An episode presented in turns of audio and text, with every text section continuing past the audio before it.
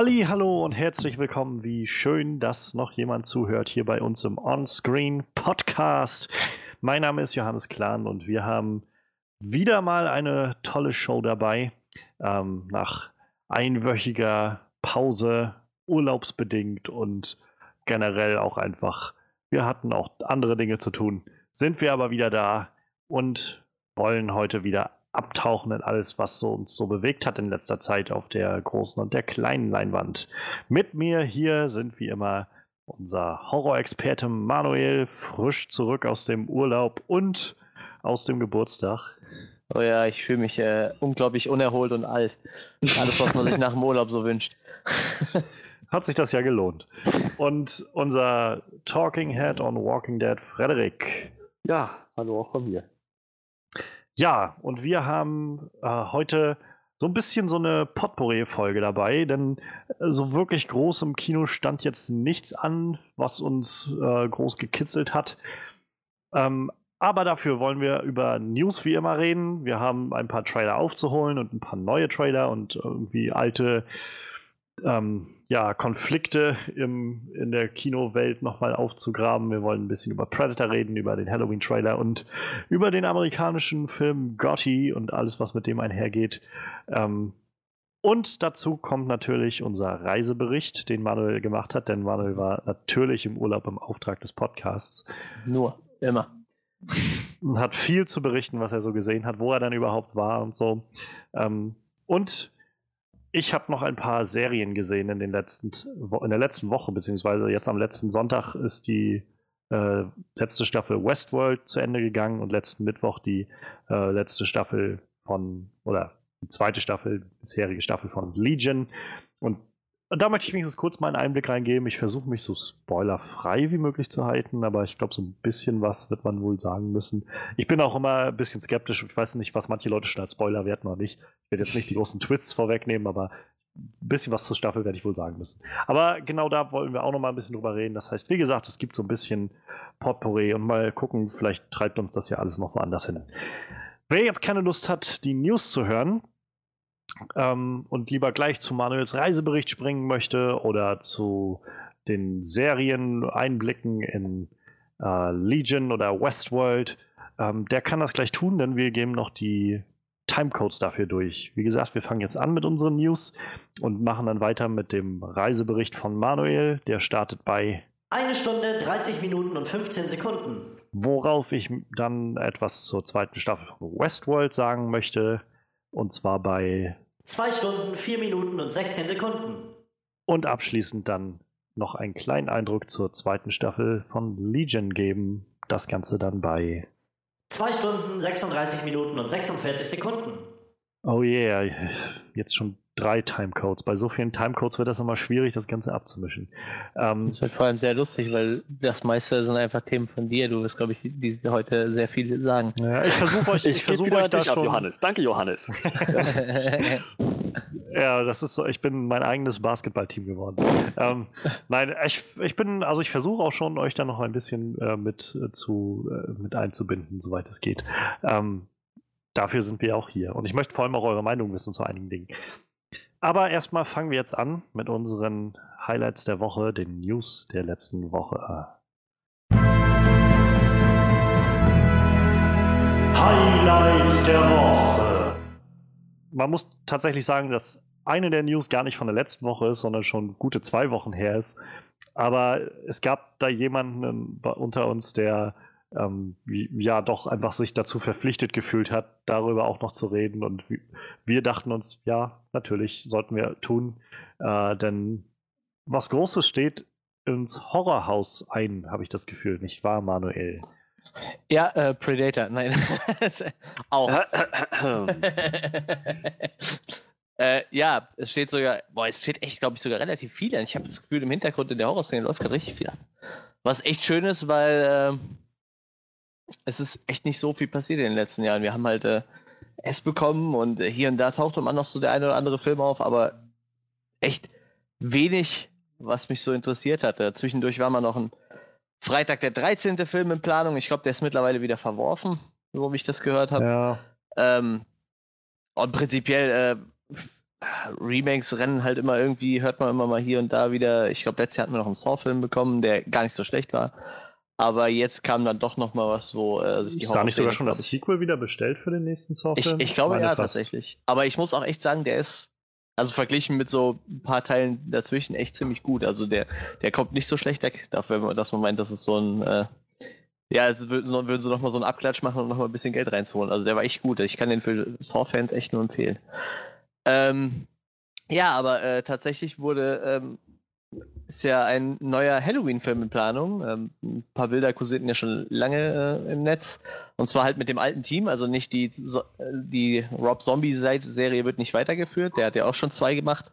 Wovon ich sagen muss, den ersten fand ich auch nicht so schlecht. Ich glaube, der ist bei den Fans nicht ganz so gut angekommen, aber ich fand ihn eigentlich ganz cool. Und jetzt geht's wieder zurück ins allererste Halloween-Franchise. Und ähm, die haben sich was ganz Nettes überlegt für den Film. Und zwar äh, werden alle Halloween-Teile außer dem ersten, glaube ich, komplett ignoriert. Ich meine, es ist wirklich nur der erste. Und nach dem ersten setzt jetzt dieser neue Film, ich glaube, 40 Jahre später an. Wann 40? Ja, 40 Jahre, genau. Ist auch genau 40 Jahre her, sehe ich gerade. Und das macht natürlich noch mehr Sinn. Das ist natürlich 78 kam der erste Halloween-Film raus. cool. Tatsächlich ist auch äh, John Carpenter wieder mit dem Boot als äh, Co-Produzent, glaube ich. Ne? Nee, als Executive, Entschuldigung, Executive Producer. Ähm, Jamie Lee Curtis ist natürlich wieder dabei und äh, spielt ihre alte Rolle als Laurie, als die Schwester von Michael Myers. Und wer spielt überhaupt Michael Myers? Nick Castle. Wer ist denn Nick Castle? Kennt man den? Was hat er so gemacht? Sagt der Name jetzt gerade nichts. Director, Writer, Actor. Oh. Er hat äh, 1978 äh, Michael Myers gespielt. Verrückt, ist derselbe Darsteller sogar. Interessant. Da hätte ich jetzt nicht mit gerechnet. Da haben sie sich ja was überlegt. Also heißt das jetzt, diese Filme sind, also alle Filme, die bisher passiert sind in dem, in dem, in dem Halloween-Franchise, sind auch offiziell Canon. Äh, bei denen ist offiziell nur noch der erste kennen jetzt quasi. Nur noch der erste. Nur noch der erste, ja. Ich habe Wow. gerade mal geschaut, wenn du bei, bei Rotten Tomatoes einfach mal googelst Halloween oder rein tippst Halloween, dann listet er dir alle Halloween-Filme auf. Alle aus dem Franchise und auch aus dem neu gerebooteten Franchise von Rob Zombie. Ja. Ähm, der allererste von 78, wie du schon sagtest, Carpenter, 93 Prozent. Danach das höchste, was du noch findest, ist Halloween Age 20 von 98, äh, 52 Prozent. Und der Rest darunter, also dann hast du irgendwie noch einmal 31, dann in den 20ern was. Der niedrigste ist Halloween, The Curse of Michael Myers, in Klammern Halloween 6 von 95 mit 6%. ja, ähm, ich habe tatsächlich auch, ich, ich selber besitze den ersten und den zweiten und Age 20 tatsächlich. Weil Age 20 war so der erste, mit dem ich relativ viel anfangen konnte, weil ich da, ich glaube, ich war da erst 13 oder so, aber schon im Alter, wo ich mich schon für Horror interessiert habe tatsächlich. Ähm, äh, die habe ich tatsächlich auch. Alles so ein typisches. Alter, wo man sich schon für Horror interessiert. Ich verstehe. glaube, ich habe meinen erst mit, weiß ich nicht, mit 8 gesehen oder so. Ist ja auch egal, äh, das sagt vielleicht viel über mich aus.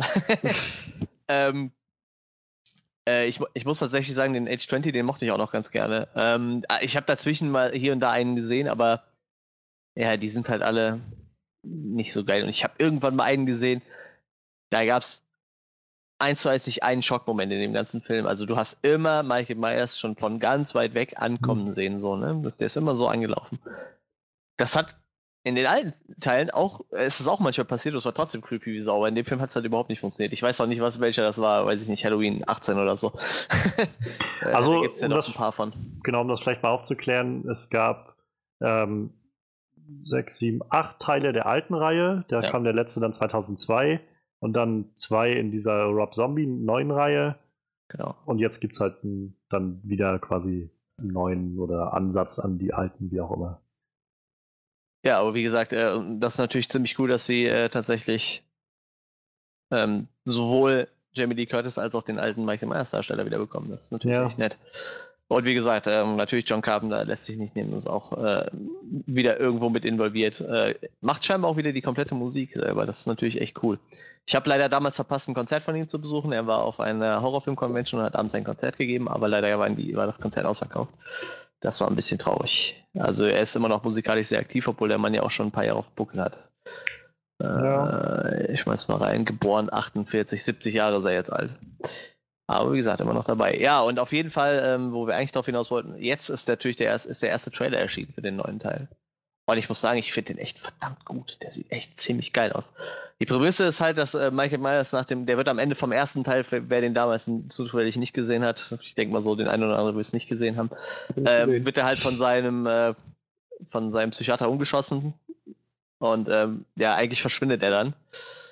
Und äh, taucht halt theoretisch im zweiten Teil wieder auf. Das wird halt alles ignoriert und jetzt wird halt gesagt, er ist halt seit 40 Jahren in der Psychiatrie und äh, Laurie, Jamie Lee Curtis Charakter, hat sich äh, die letzten 40 Jahre eigentlich darauf vorbereitet, dass er irgendwann mal aus diesem Knast rauskommt.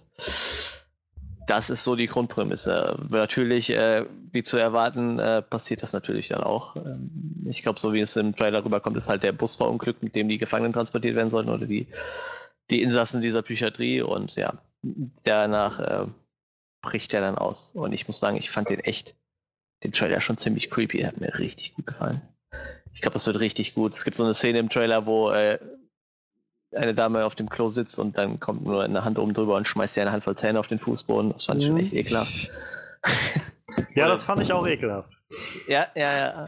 Aber äh, ich, ich freue mich echt drauf. Also, wie gesagt, ich habe nicht jeden Halloween-Film gesehen und äh, ich ich glaube, bei Halloween ist das genauso wie bei Freitag der 13. Ich könnte das nicht sagen, wer mein Lieblings-Michael äh, Myers Darsteller ist, weil das ziemlich irrelevant ist. Aber ähm, wie gesagt, es ist halt cool, dass sie so ein paar Leute aus dem alten Team wieder zusammengetrommelt haben. Das äh, gefällt mir echt gut. Und wie gesagt, der, der, Trailer verspricht halt echt einiges. Also da bin ich echt ein bisschen gehypt jetzt. Ähm, ich weiß gar nicht, für wann der. Ah, der Start ist für 19. Oktober angesetzt bei den Amis. Bei uns Halloween wahrscheinlich dann halt, ne? auch, auch so ein Dreh, genau. Dann wird dann wahrscheinlich das werden sie sich nicht nehmen lassen, das bei uns auch so zu machen.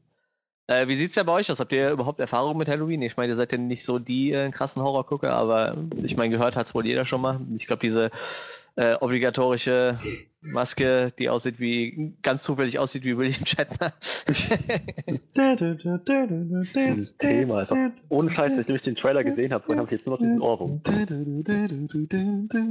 Ja, könnt ihr übrigens beide spielen? Ich meine, so als äh, erfahrene. Äh, das ist nicht schwer zu tasten. Nee, glaube ich auch nicht.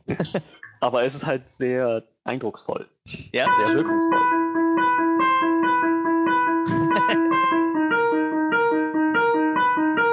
Da wird mal schnell in, äh, was halt rausgehauen. Letztendlich nur so eine Quinte irgendwie und die drückt ja. dann halt so einen so so ein Halbton runter. Es ist halt einfach, aber sehr effektiv, würde ich mal sagen. Ja.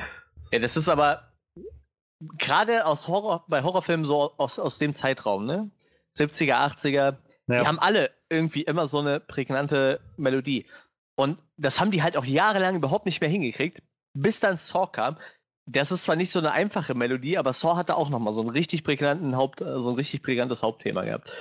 Aber vorher so Sachen, ich weiß nicht, so Halloween hat doch jeder im Kopf. Ich glaube, der weiße Hai hat auch jeder im Kopf, diese Szenen, wenn der Hai dann wirklich kommt. Ja. Das sind so, so einfache Melodien, die aber irgendwie jeder kennt. Und ja, ich weiß nicht, ich habe da auch so ein bisschen Gänsehaut gekriegt in dem Trailer, als ich die Melodie gehört habe. Also ich kann mich erinnern, ich hatte, hatte ja mal so zwei Wochen Praktikum bei einem Filmmusiker gemacht und äh, der meinte halt auch so, also Horror ist, sind halt so die Sachen, da musst du eigentlich mit wenig viel erreichen können. So, das ist halt so das, das Hauptding. Du brauchst sehr, also gerade bei Horror brauchst du viel sehr markante Sachen und dann möglichst wenig, dass damit viel Raum ist sozusagen für, für den Effekt des Ganzen. Das, also am, am schlimmsten war, glaube ich, damals so die, die Einstellung von ihm jedenfalls. Das ist halt, wenn du so alles tot spielst und halt so in die Fresse mit dem Soundtrack den, den Leuten irgendwie sagst, jetzt sollen sie sich gruseln, so ungefähr. Dann lieber weniger. Ich, ich habe, glaube ich, irgendwann mal einen, ich glaube, ich habe diesen ersten Rob Zombie-Film mal so halb gesehen, irgendwo mhm. im Fernsehen. Ähm, ich kann mich da nicht mehr dran erinnern, wie gut oder schlecht ich den fand, keine Ahnung. ich weiß es nicht. Das Thema kannte ich halt schon lange. ähm, ich, lässt sich halt auch sehr leicht auf der Gitarre spielen. ähm, ja, ich, ich weiß nicht. Also, ich finde, der Trailer sieht halt unglaublich creepy aus. Ich glaube, also für einen Horrorfilm, finde ich, ist das so ziemlich wahrscheinlich das Beste, was man da rausholen kann. Also, ähm, wie du schon hervorgehoben hast, irgendwie die Nummer mit den Zähnen yep. ist halt das, was sich mir so vor allem eingebrannt hat, als ich den das erste Mal gesehen habe. Dass ich so, oh Gott. Gleichzeitig habe ich aber auch gedacht, am Anfang schon, also auch wenn man nur die Maske kennt und halt das so ein bisschen, was passiert, weiß, ähm, dann irgendwie diese beiden Reporter oder was sie sind, dann da im, in dieser Irrenanstalt oder in der Psychiatrie Ja. da stehen zu sehen und dann die Maske rausholen zu sehen, äh, wo man dann schon denkt so, ihr Trottel, wie, wie blöd kann man denn sein? Aber wer weiß, vielleicht haben sie das, äh, mal gucken, wie aktuell, also ich meine, der Film scheint ja dann auch 2018 zu spielen, aber das wäre zum Beispiel sowas, wo sie sich super gut einfädeln könnten, dass das irgendwie so eine, so eine True Crime Podcaster sind oder sowas, die, die irgendwie so, so eigenständig sowas nachmachen oder so und dann sich was nachforschen. Ähm, ja, aber also das sah ziemlich creepy aus. Ähm, der, auch der Schlussshot fand ich war ziemlich creepy mit, mit dem Mädel, die dann irgendwie babysitten ist oder so und halt dann diese Schranktür nicht zukriegt und er dann Ja. einfach drin steht. Ich meine, man weiß, was passiert, aber trotzdem dann dieser Reveal, wenn, dann, wenn die Tür dann aufgeht und er dann da direkt so stoisch steht, das ist schon ziemlich, ziemlich creepy. Also, ähm, ich glaube, was mich mit am meisten, also hypen würde ich nicht sagen, weil also ich, das ist so ein Film, den werde ich mir nicht angucken. Also und ich weiß, ich habe das letztes Jahr bei It gesagt, aber das äh, It war bei weitem nicht so, also nicht so brutal irgendwie in den Trailern. Der war halt creepy in den Trailern. Das Ich bin halt, da echt mal auf den zweiten Teil gespannt. Ne? Ich, ich glaube, der könnte auch ein bisschen böser werden, irgendwie, habe ich das Gefühl. Ich bin, ja, ich bin auch gespannt. Äh, mal gucken, was die ersten Trailer dann davon so versprechen werden. Aber ähm, also das ist halt so, das ist halt so wirklich diese Art von Horror, die ich so nicht, nicht gucken muss, so, wo ich so wirklich merke, ich brauche jetzt nicht sehen, wie jemand seine Zähne rausgeschlagen bekommt. Das habe ich bei Game of Thrones gesehen und da hätte ich schon fast kotzen können. Das war auch meine erste Ja, Assoziation, ja. Und äh, vielleicht, äh, vielleicht ist er das ja auch. Also vielleicht hat er vorher noch einen Abstecher gemacht und ihm die, die, die Fresse rauspoliert oder so, was weiß ich. Nee, also keine Ahnung, ich, ähm, ich finde, es sieht unglaublich creepy aus. Ich finde, es sieht unglaublich effektvoll aus. Ich glaube halt, ich könnte mir vorstellen, dass das für Horrorfans, wenn sie nicht so abgedreht sind und sagen, äh, das, das ist nicht das, was ich kenne, oder ich weiß nicht, wie das bei Horrorfans drauf sind, ob die auch schon ticken wie Star Wars-Fans oder Marvel-Fans oder DC-Fans oder was weiß ich, wie Fandoms halt gerade so drauf sind. Aber ähm, ansonsten denke ich halt, das sieht nach einem richtig gut gemachten äh, Trailer aus. Also der Trailer war richtig gut gemacht, das sieht nach einem richtig guten Film aus. Und was mich wirklich interessiert, wie gesagt, nicht wirklich hypen, aber ist halt, was sie scheinbar aus Jamie Lee Curtis Charakter gemacht haben, dass die halt so ein bisschen äh, Sarah Connor geworden ist in diesem Hm. Franchise, halt zu sagen, irgendwie völlig abgehärtet. Auch dieser, dieser Moment, wo sie irgendwie sagt, ähm, ich, seit, seit 40 Jahren bete ich, dass er ausbricht. Warum? Damit ich ihn töten kann. So, das ist, das ist schon ziemlich aussagekräftig. Und halt auch, es gab in dem Trailer so einen Shot, wo sie, oder so einen Moment, wo man sie bloß irgendwie laufen sieht und dann aus dem so hört, wie so, Michael irgendwie ruft. So, ich gedacht habe, irgendwie finde ich das cool, dass sie das hinkriegen, in dem Trailer ihn als so eine richtig, also diese Naturgewalt irgendwie darzustellen, dieses, diese böse Natur und gleichzeitig aber auch zu zeigen, vielleicht wird aus dem Jäger auch der Gejagte in diesem Fall. Ähm, ich finde es ziemlich cool gemacht. Also ähm, es, es sieht sehr effektvoll und sehr krass aus. Definitiv nichts für mich. Ich habe gerade gelesen, der äh, Michael Myers Darsteller, das ist ein ehemaliger Klassenkamerad von äh, John Carpenter, den er damals quasi einfach nur so mehr oder Ja. weniger mit, mit reingeholt hatte für den Film. äh, viel brauchten die da wahrscheinlich auch nicht zu machen. Ne? Wenn die die Maske aufsetzen, Nee, nee, dann brauchst du jetzt ja nicht viel. Das ist, das, wie, deshalb, das ist, was ich eben meinte. Ich glaube, wir, wir hatten da schon bei in unserem äh, Rumble die Frage mit den, wie viele Jason-Darsteller es gab. Ich glaube, es waren acht oder so. Ja. Äh, man kennt zwar den einen oder anderen, also Kane Hodder ist mittlerweile echt in der Horrorszene im Begriff, aber ich sag mal, für, sein, für eine herausragende Darstellung des, äh, des, des äh, Jason braucht man jetzt halt auch kein guter Schauspieler sein. da muss man eher so eine brach, brachial groß und äh, breit sein. So nach dem Ja, und Michael ja, Myers ja. ist ja noch nicht mal so breit, der ist ja eher nur relativ groß. Ne? Aber mittlerweile, also ich glaube, der äh, Schauspieler wird mit seinen 70 Jahren jetzt auch nicht mehr so der breiteste Typ sein, denke ich mal. Aber halt immer relativ groß und, wie gesagt, brachial halt irgendwie. Ich bin mal gespannt. Also ich, ich glaube, ich habe einen davon gesehen. Und zwar, wahrscheinlich kannst du mir jetzt sagen, welcher das war, Manuel. Ähm, das ist der, wo man am Ende, und ich glaube auch schon irgendwo mitten im Film mal wirklich sein Gesicht sieht. Er so, ein, so mega lange verfilzte Haare und so einen mega langen verfilzten Bart hat. Und dann am Ende irgendwie, ich glaube, einem Therapeuten gegenübersteht und sagt, stirb, ihn absticht, das alles im Scheinwerferlicht eines Helikopters und dann, ähm, dann erschießen sie ihn oder er verschwindet. Ich bin mir nicht mehr ganz sicher. Welcher war das? Jetzt bin ich echt super verwirrt. Ich habe absolut keine Ahnung, wo der überhaupt mal die Maske abgenommen hat. Oh, Ähm, ich bin jetzt gerade den ich. Also wenn es lange verfilzte Haare sind, dann könnte es natürlich der zweite von Rob Zombie gewesen sein, weil da sieht man seine Haare halt auch öfters mal. Da sieht man ihn halt mal ohne Maske von hinten auf jeden Fall, bevor er die Maske findet. Ähm, deshalb, vielleicht ist es der zweite. Ich da hab muss ich aber passen, den habe ich tatsächlich nicht keine gesehen. Ahnung. Ich habe das einfach, ich habe damals mit meinem, meinem damaligen Mitbewohner haben wir gedacht, oh, wollen wir einen Horrorfilm gucken? Ja, klar. Dann haben wir mal geguckt auf ähm, ähm, rechtlich grau gezonten Seiten und äh, der Film in der besten Qualität, den wir finden konnten, war dieser Halloween. Ich habe keine Ahnung mehr, welcher das war. Es war einfach der mit der besten Qualität. Den haben wir geguckt. Ähm, Ja, ich, ich tippe dann, dann mal fast, dass es dann der, der zweite von, äh, von Rob Zombie gewesen sein wird. Ich, ich denke mal, das wird ein paar Jahre zurück sein, dann wird es ja wohl irgendwo hin, hinhauen, tippe ich mal. Ja, ich Ähm. glaube fast. Ich habe hier gerade bei YouTube ein Video gefunden, wo einfach, das heißt einfach All of Michael Myers Unmasked Kings. Und äh, der letzte Eintrag ist auch 2009.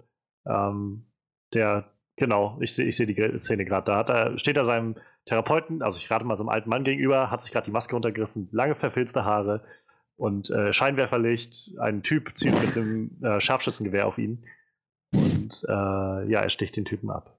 Ja, ähm, also das ist äh, Bestätigung, das ist der zweite von Rob Zombie, ja? Boah, Ja, aber 2009. Den, den aktuellsten quasi hast du gesehen. Ja, genau. Ja. Ähm, und ich fand den äh, unterhaltsam für so ein, ja, für so ein Guilty Pleasure Horrorfilmabend so ein bisschen. Äh, damals, als ich noch Horrorfilme geguckt habe, ne? ähm, In naja, einem anderen Leben. darüber hinaus ähm, ist, ist mir wirklich nur diese eine Szene hängen geblieben und irgendwo natürlich noch die obligatorische Szene mit ihm in einem ähm, Einfamilienhaus, wie er die Familienmitglieder erschreckt und tötet. Ähm, genau. Er schreckt und wegläuft. Buh! Haha, gotcha! Nein. Und vergesst nicht, Happy Halloween! Ah. Äh, nee, aber darüber hinaus ist eigentlich nicht viel hängen geblieben. Ich habe den auch nicht als, als guten Film wahrgenommen oder so. Aber dieser neue Trailer sieht echt verdammt cool aus. Und zwar auf eine Weise cool, dass ich denken würde, ich schaue mir den an. Nicht so eine dämonische, finstere Besessenheitsgeschichte, wo du einfach weißt, das Böse lässt sich nie besiegen, sondern so ein ganz menschlicher Horror-Thriller irgendwie. Das ist irgendwie sehr greifbar noch. Und das ist halt die Art von Horror, die ich, glaube ich, noch am besten, noch am besten vertrage. So, das ist für mich gerade wieder so ein, was stimmt die Grenze zwischen Horror und, und Thriller. Das ist wahrscheinlich eher Horror als Thriller für mich, aber trotzdem auf jeden Fall watchable. So nicht It-Standards oder so.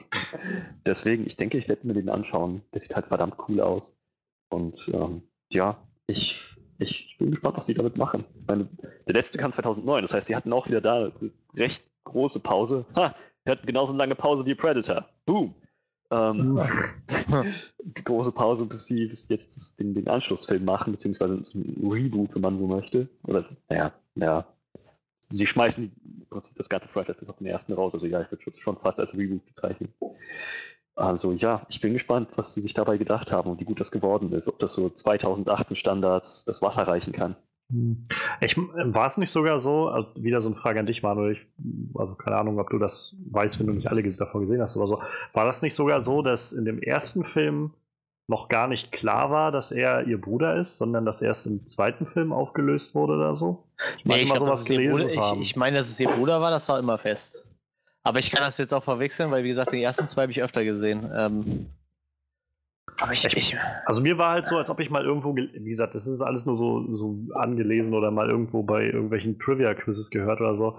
Ich meine mich zu erinnern, dass mal sowas gehört zu haben, dass der erste Film quasi er da durchmeuchelt und sie ihn mehr oder weniger aufhält irgendwie oder er dann von, von dem äh, Psychiater oder was das ist, da niedergeschossen wird und der zweite Film dann da an, im Prinzip in derselben Nacht wieder ansetzt und er auf dem Weg, als er weggebracht werden soll, wieder ausbricht und sie sich dann holen will und da dann aufgeklärt wird, dass das ihr Bruder ist. Aber wie gesagt, ich kann mich auch sehr irren.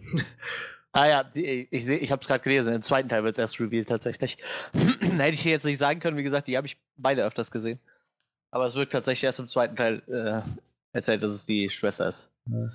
Naja, also ich meine, da bin ich ja mal gespannt, wo sie es dann, also in welche Richtung sie es dann jetzt gehen lassen, wenn der zweite Film halt auch schon nicht mehr zählt.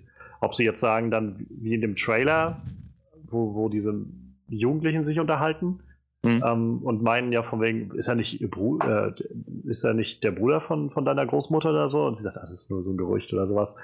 Ähm, ob es dann wirklich nur ein Gerücht ist oder ob sie das dann nochmal aufklären ja, oder stimmt. so.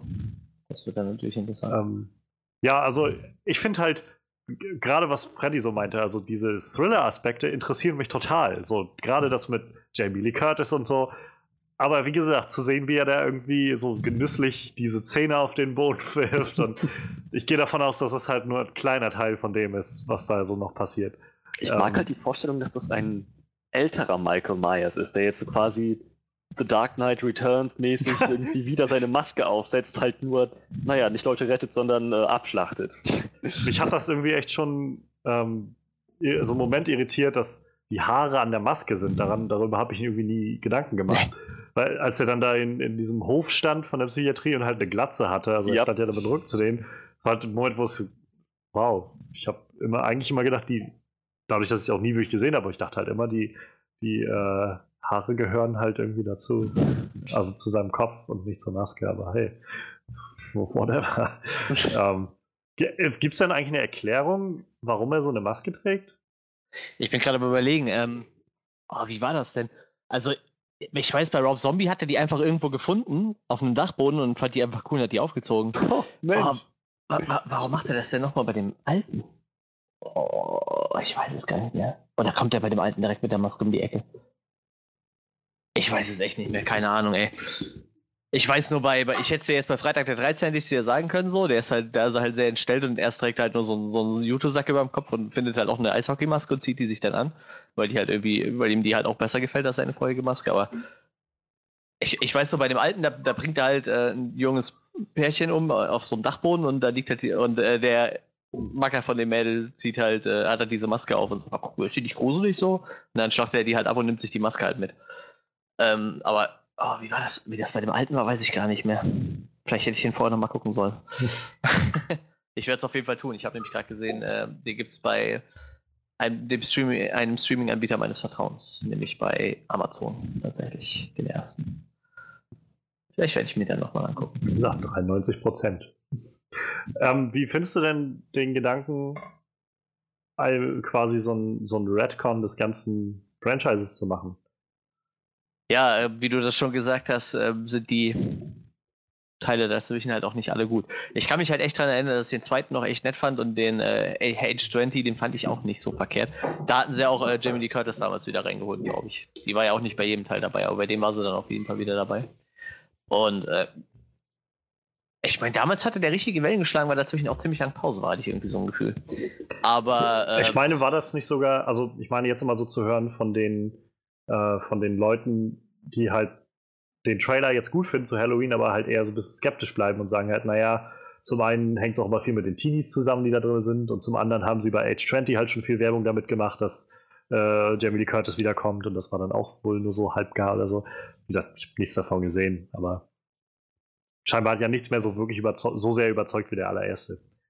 Ja, deshalb, also ich meine, es ist vielleicht für, für, für, den einen oder anderen Fan des Franchises ein bisschen schade, aber ich kann mir schon vorstellen, dass das funktionieren könnte und ich bin da echt gespannt drauf. Also, ich, ich sehe dem Ganzen jetzt relativ positiv entgegen, sage ich mal. Ne? Zumal also, die jetzt ja auch nicht gelöscht werden, die alten Filme. Nee, eben. Glaube ich jedenfalls. Man weiß es ja weiß, nicht. irgendwann alles verschrottet und komplett aus der Geschichte gestrichen. Aber ich meine, also das ist ja jetzt zum Beispiel was, was nicht also jetzt nicht nur bei Halloween stattfindet gerade, das ist ja jetzt bei mehreren Filmfranchises. Und ganz offensichtlich sind wir ja an einem Punkt gerade angekommen, wo wir, wo fra einige Franchises einfach so gewachsen sind, dass wir jetzt dazu übergehen zu sagen, wisst ihr was, wir sortieren einfach wieder einige Dinge aus und ja, lassen ja. einfach so jetzt der nächste Terminator-Film, der jetzt kommt. Da gab es jetzt auch gerade in der letzten Woche die ersten Bilder von äh, so äh, Behind the Scenes von Linda Hamilton als, äh, als Sarah Connor. Sieht auch, mhm. also das, die sieht wieder, die sieht so gut in dieser Rolle aus. Also einfach immer noch hart gesotten, jetzt halt alt, aber halt immer noch hart gesottene Sarah Connor wie in Terminator 2. Und der neue Film soll ja im Prinzip, glaube ich, auch wieder quasi an Terminator 2 ansetzen und halt den Rest weglassen, der dann danach passiert ist mit 3 und, und Salvation und Genesis oder was da alles war. Und irg irgendein, ein, zwei Franchises waren es noch, die jetzt ähnlich auch demnächst vorgehen und irgendwie einige Dinge so retcon oder auslassen oder nicht berücksichtigen oder so. Ähm, ja, die Frage ist halt immer, ist das jetzt sinnvoller oder ist halt so der achte Reboot von irgendwas sinnvoller, ne? Ja. Das naja. ist halt immer die Frage, ne? Ich meine, die hätten jetzt mit Sicherheit auch sagen können, komm, wir machen jetzt nochmal ein Halloween Reboot. Das ist halt jetzt die Frage, ob das sinniger ist, ne? Wenn du halt 2007 schon mal eins ja. hattest oder ob du jetzt sagst, komm, äh, die Teile äh, was war es, 2, 3, 4, 5, 6, 7, 8, die sind halt äh, zu, die, die, gefallen uns nicht und äh, wir machen jetzt einfach nochmal diesen Cut und gehen halt nochmal vom ersten aus. Von John Carpenters Ursprungswerk und deshalb, also, ja, warum nicht, ne? Ja. Was mich, was ich ein bisschen komisch finde, ist halt an den ersten Teil drei, Teil, drei Teilen hat halt äh, John Carpenter noch mehr oder weniger als Produzent mitgewirkt. Deshalb ist halt ist halt jetzt interessant, dass sie die halt auch rausgeschnitten haben, ne? Weil ich weiß auf jeden Fall, dass er irgendwann halt selber nicht mehr damit zufrieden war, so, aber da hat er halt auch nichts mehr mit zu tun gehabt halt. Also bei den ersten zwei war er auf jeden Fall noch Writer, sehe ich hier gerade. Ja, ich habe ja nur gerade noch geschrieben. Genau, genau. Und dann äh, Produzent war er nur, ach nee, Director war er nur beim ersten und Producer war er dann noch bei den äh, zwei und drei noch. Deshalb, aber ich weiß halt selber, dass er mit dem Teil danach nicht, äh, nicht zufrieden ja. war, aber wie gesagt. Ich, ich, ah, ich finde es gut. Siehst du, ich erinnere mich auch gerade, also Freitag der, äh, Freitag, das sind alles so Franchises, die für mich irgendwie ineinander gehen, aber äh, Halloween 3 hatte ich nämlich gerade gelesen, Season of the Witch ist wohl so ein, eher wie so ein Anthology-Film, da taucht Michael Myers gar nicht auf in dem Film. Ah, okay. Ist halt einfach nur so eine Halloween-Geschichte mit so einem Gruselfaktor, so, also so eine gruselige Horror-Halloween-Geschichte, die aber halt nichts mit, mit Michael Myers zu tun hat. Ah, Weil, kam ja, okay. jetzt scheinbar auch nicht so gut an, aber ähm, vielleicht war das ja ursprünglich mal die Idee von Carpenter irgendwie halt, dass Halloween 1 und 2 eigentlich ein, eine große Story bilden irgendwie und dann danach die nächsten Halloween-Filme alle nur so unterschiedliche Geschichten zeigen, die alle an Halloween spielen oder so, was weiß ich. Ähm, ich bleib mal jetzt also noch bei, bei Horrorfragen bei dir, Manuel. Ähm, glaubst du denn, könntest du dir vorstellen oder würdest du dir wünschen, dass wenn der Film jetzt ziemlich gut wird und auch sehr erfolgreich wird. Also gerade glaube ich, wir sind sowieso wieder in so einer Nostalgiephase, was solche Sachen angeht. Würde mich nicht wundern, wenn der Film auch sehr erfolgreich wird, wenn er dann gut ist. Ähm, Gäbe es denn noch mehr Horror-Franchises, wo du dir das vielleicht wünschen würdest? Also, wo wir jetzt gerade schon bei Freitag der 13. oder sowas waren? Statt äh, halt ein Reboot oder so, einfach zu sagen, schmeißt alle Sachen raus, die scheiße waren und setzt wieder an einem Punkt an, wo es gut ist oder so? Freitag der 13. zum Beispiel wäre es halt schwierig, ne? Also das hat so ein Franchise, was. Äh, ah, ich, ich weiß, äh, da war die Story in den ersten Teilen schon relativ dünn. Also im ersten Teil ging es halt noch, aber danach war es halt alles relativ. Ich finde, also da hat Halloween schon ein bisschen mehr Potenzial dafür, ne? Weil da ja schon ein bisschen mehr auch über dieses Franchise hin auf die Beziehung zwischen den zwei eingegangen ist halt, ne? Bei, Michael, äh, bei, bei Freitag der 13. ist ja eigentlich eher nur die Beziehung zwischen ihm und seiner Mutter, mehr oder weniger. Mal ist die Mutter eigentlich der Killer und befehligt ihn nur, mal ist er einfach nur der Killer. Ist halt. Äh da hätte ich mir echt das, was sie da geplant hatten, mir gewünscht. Ne? Da hatten sie ja auch wieder ein bisschen was, was äh, Interessanteres geplant, was dann eine Found-Footage-Version, glaube ich, ne? Von irgendwelchen Leuten, die diesen Crystal Lake-See dann besuchen, also diesen See, wo er halt damals ertrunken ist und wo er sein Unwesen getrieben hat. Das hätte ich vielleicht dann besser gefunden als Idee. Ähm, also hätten wir noch für Franchise. Sehr äh, Nightmare on Elm Street ist ja so mein, eins meiner Lieblings-Horror-Franchises. Ich denke mal, da wird es halt nicht funktionieren. Da haben sie, glaube ich, sogar mal so einen Cut gemacht, meine ich. Ich glaube, da werden auch zwischendurch mal Teile einfach ausgelassen, die scheiße waren. Ähm, da wird es aber, ich, das ist halt so ein Franchise, das, halt, das lebt halt mit dem Hauptdarsteller, ne? Das ist halt bei, bei, was halt bei Halloween und bei Freitag der 13. halt nicht der Fall ist. Ne? Und ich glaube, so Filme, bei denen funktioniert es halt irgendwie noch schlechter. Vor allem jetzt nach, äh, 30 Jahren, wo der Hauptdarsteller halt auch die 70 mittlerweile geknackt hat. Ne? Naja. Das wird dann schwierig. Also, das ist für mich überhaupt kein Franchise, wo das funktioniert. Und ja, bei Saw kannst du halt prinzipiell nur den ersten und den letzten sehen, so. Das reicht halt auch vollkommen aus. Also nicht den, den ganz neuen, sondern den ersten und den siebten. Da kannst du die Teile dazwischen getrost weglassen, wenn du das möchtest. Die erzählen zwar so die Geschichte hin zu seinem Tod, aber hm. prinzipiell alles aufgeklärt wird halt erst im letzten und äh, da kannst du halt auch was weglassen. Ich, ich weiß, das ist halt immer schwierig. Ich glaube, das ist halt echt franchise-abhängig so, ne? Also ich, das, ich sag mal, äh, Freitag der 13., Nightmare on Elm Street und Halloween sind ja so, sag ich mal, die, die Oldschool-Franchises, die auch mit am meisten Filme nach sich gezogen haben, ja. glaube ich. Behaupte ich jetzt einfach mal die drei. Und ja, gibt halt noch so ein paar andere. Ich kleinere Dinger, die halt irgendwie so vier, fünf Filme hatten, aber also bei Halloween, ich denke, da passt halt am ehesten. Ne? Und sonst muss, muss man halt gucken. Ne? Ich, wie gesagt, ich finde, bei den anderen zwei Franchises würde es halt nicht passen. Bei äh, Freitag der 13. könnte man vielleicht den Weltraumteil weglassen oder so. Ja, es gab einen Weltraumteil. ja, ja, äh, äh, Jason X, da landet er im Weltraum und da gibt es da so eine tolle Szene, da hat er so ein, so ein, so ein äh, flüssiges Stickstoffbad auf so einer Raumstation und dann hält er so einem im Gesicht da rein und klatscht ihn dann einfach so auf die Tischkante dann danach. Mit so ein tiefgefrorenes Gesicht. nee, der war richtig schlecht, der Film. Ich habe den hier, aber der ist echt scheiße. Ich, hab alle Ich kann mich, der 13. ich kann mich erinnern, ich habe irgendwann mal so während ich während des Zockens oder so lief damals in meinem Zimmer ähm, Jason Takes Manhattan, Ja, ja, ja. ähm, wo mir erst später dann bewusst wurde, dass der Film Jason Takes Manhattan heißt und irgendwie zu 90% auf einem Boot spielt, so auf einem Frachter auf dem Meer, Wha- whatever. Ähm, ja, ich kenne jetzt auch sonst nicht mehr so viele Horror-Franchise. Ich weiß nicht, ähm, wie, wie, wie, hieß wie hieß das mit dem Pinehead? Das oder wie heißt der Typ? Pumpkinhead? Nee, mit dieser, mit dieser Puzzlebox und äh, Ach, du meinst äh, Pinhead. Pinhead, Entschuldigung. Ja. Hellraiser, stimmt. Hellraiser wäre noch so ein Franchise. Da, ähm, da haben sie auch jetzt nochmal einen Reboot versucht, glaube ich, ne? Und der ist gescheitert, meine ich. Da gab es nur ein paar äh, Konzeptzeichnungen zu. Ist aber auch so ein Film. Wir haben ja mal ähm, lustige Story, ich weiß nicht, ob ich das jemals mal im Podcast erzählt habe. Wir haben den äh, Hauptdarsteller mal interviewt. Ähm, Was heißt der Hauptdarsteller? Wir haben den äh, Pinhead-Darsteller interviewt. Ähm, ich komme auch gerade tatsächlich nicht auf seinen Namen, was echt traurig ist. Äh, Doug, Doug Bradley war es, glaube ich, ne? Jetzt sehe ich gerade Scheiße. Moment. Gib mir eine Sekunde. Ich erzähle gerade hier voll den Mist. Wo ist er? Ah, doch, es ist Doug Bradley. Ähm, den haben wir mal auf einem äh, Weekend of Hell interviewen dürfen. Da war ich noch für einen YouTube-Kanal tätig und äh, wenn du ihn zum Beispiel fragst, dann sagt er, nimm die ersten zwei Teile, den Rest schmeißt in den Müll.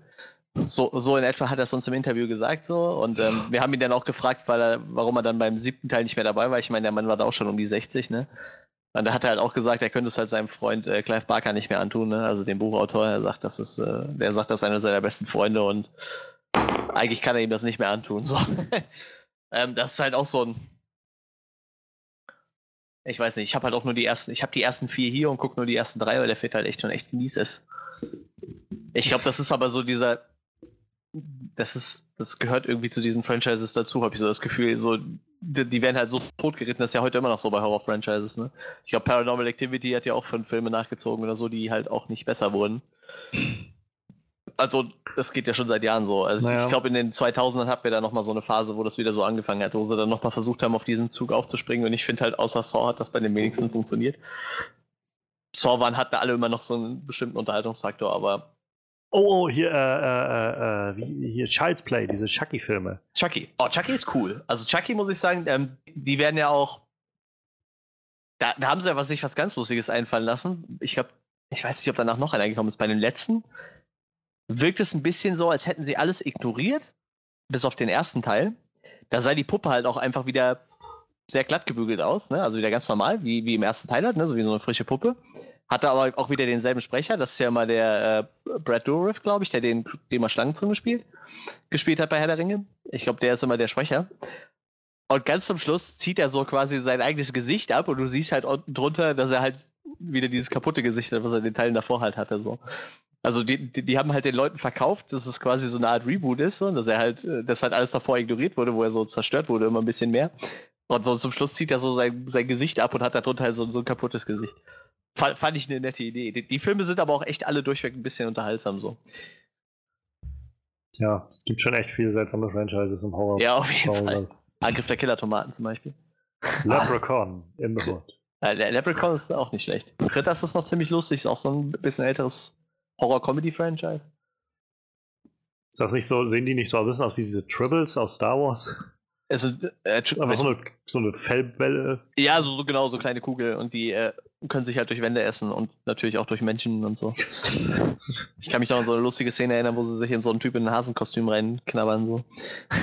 Und du siehst halt nur dieses Hasenkostüm, was halt immer blutiger wird. Du weißt halt gar nicht, was da drin so abgeht irgendwie. Und irgendwann versucht er noch so wegzulaufen, rennt so einen Berg runter und wird halt immer blutiger und fällt halt einfach irgendwann den Berg runter. Sehr unterhaltsam. Sehr, haha. Haha, sag ich dann nur. Haha. Aber tatsächlich die wenigsten Franchises, sag ich mal, kannst du äh, weiter wie bis Teil 3 gucken. So. Also danach wird es halt meistens. Bei Allerdings muss ich den Nightmare-Teilen äh, noch zusprechen, dass der Humor, den äh, der Hauptcharakter an den Tag legt, mit den Teilen halt immer einen Ticken besser wird. Ja. Das macht da die Filme nachher nicht unbedingt besser, aber der ist halt immer noch irgendwie lustig anzusehen, weil ich glaube, irgendwann ist, äh, ich glaube, irgendwann kam so der Punkt, wo Robert Englund zu Freddy Krüger geworden ist in seinem Leben. Und ich meine, der macht das ja bis heute noch, ne? Haben Sie ihn nicht in irgendeinem Film mal ersetzt gehabt? Äh, ja, ja, genau. Nee, es gab äh, da gab es auch ein Remake mit äh, Jamie, äh, wie heißt der nochmal? Der den äh, Rorschach gespielt hat? Jamie Early Haley? Äh, Jackie, Jackie, Jackie, Haley, genau, genau. Ja, mit ihm. Ihn als Schauspieler fand ich gut, der Film war trotzdem schlecht. Aber er war nicht verkehrt als Schauspieler. Ne? Ich meine, er ist auch ein guter Schauspieler. Aber der Film selber war sehr schlecht. Aber es ist halt immer sehr schön, wenn du. Ähm, ich, letztes Jahr sollte Robert Englund aus Weekend of Hell kommen und der ist die Treppe runtergefallen. Ich meine, der Mann ist ja auch über 70 mittlerweile. Und Oh. konnte halt nicht. Ne? Er hat auch noch so ein leicht blaues Auge und er hat halt so ein Video aufgenommen fürs Weekend of Hell. Da hat er dann halt wieder seine Freddy-Klaue an. So, das macht er eigentlich fast in jedem Video.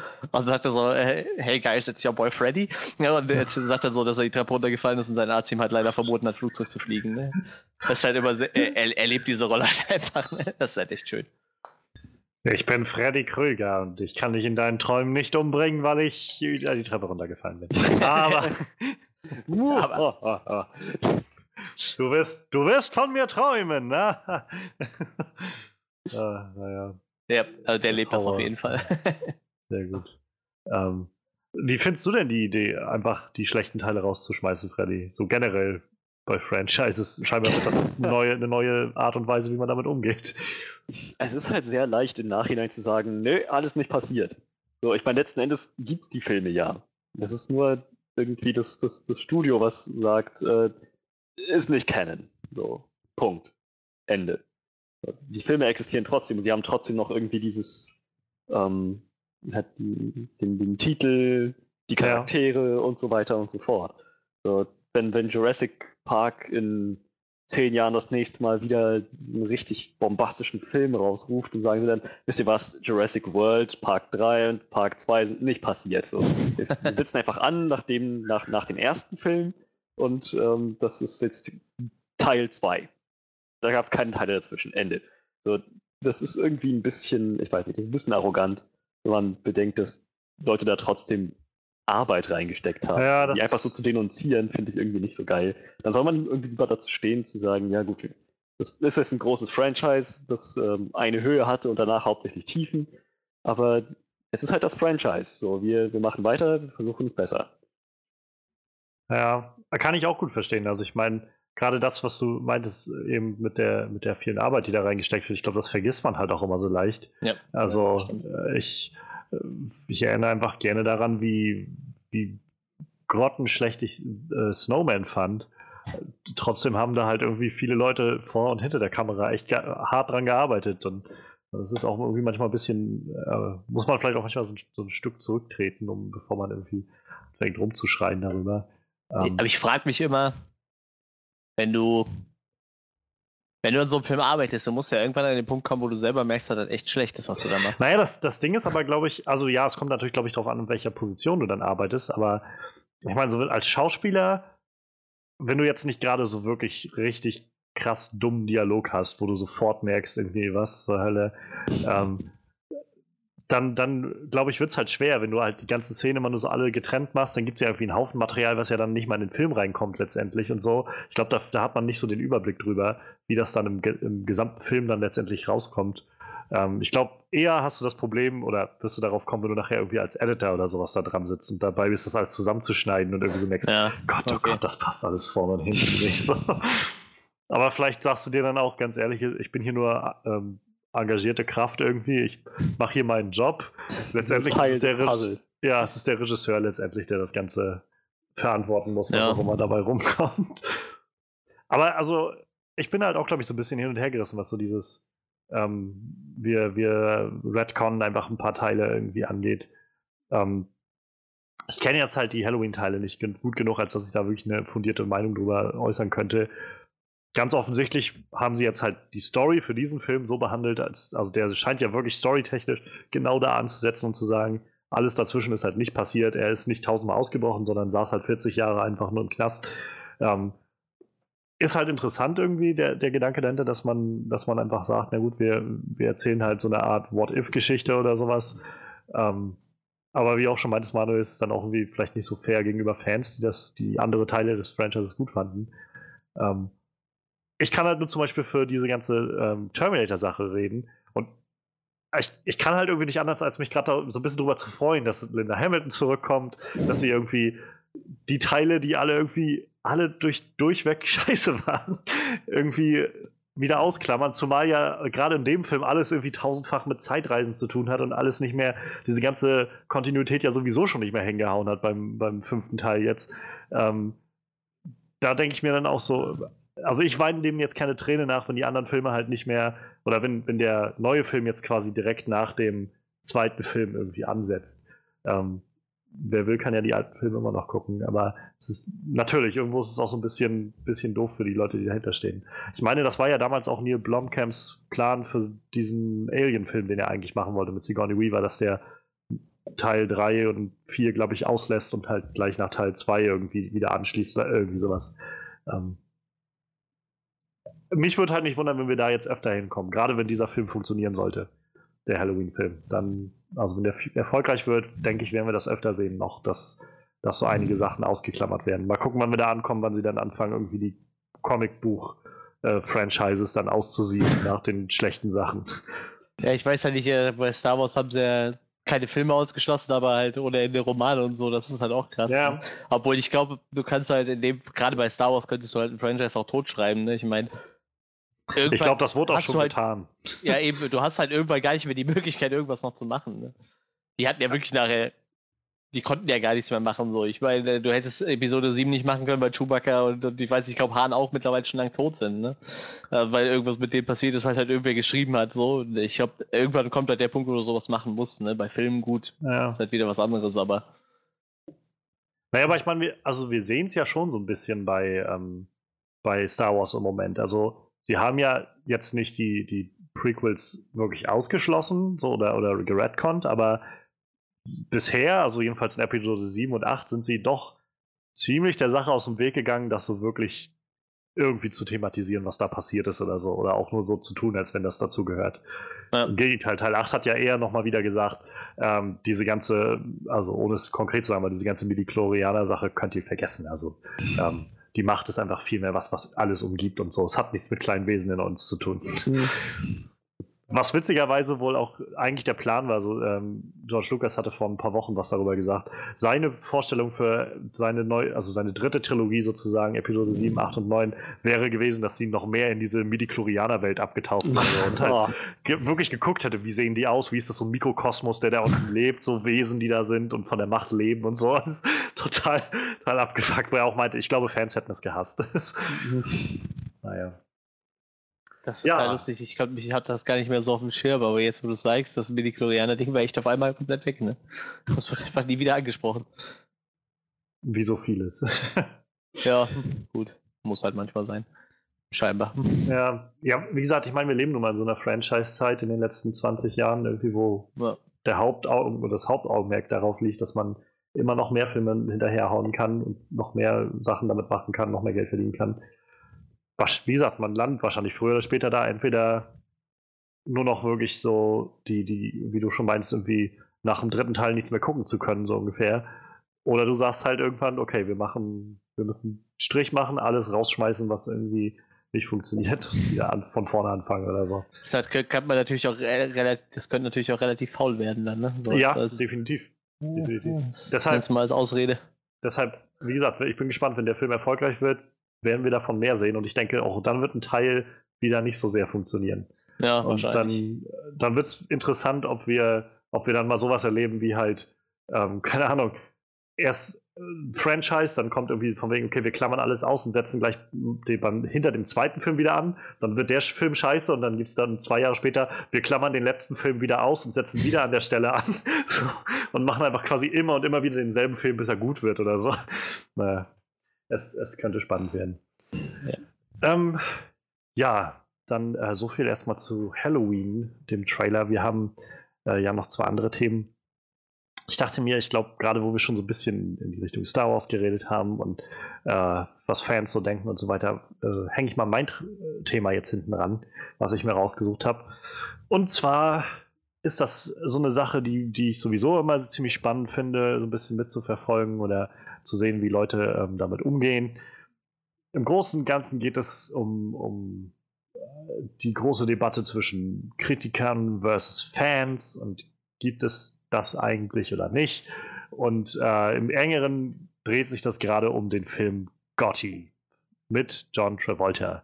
Der Film ist letzte Woche gestartet in Amerika.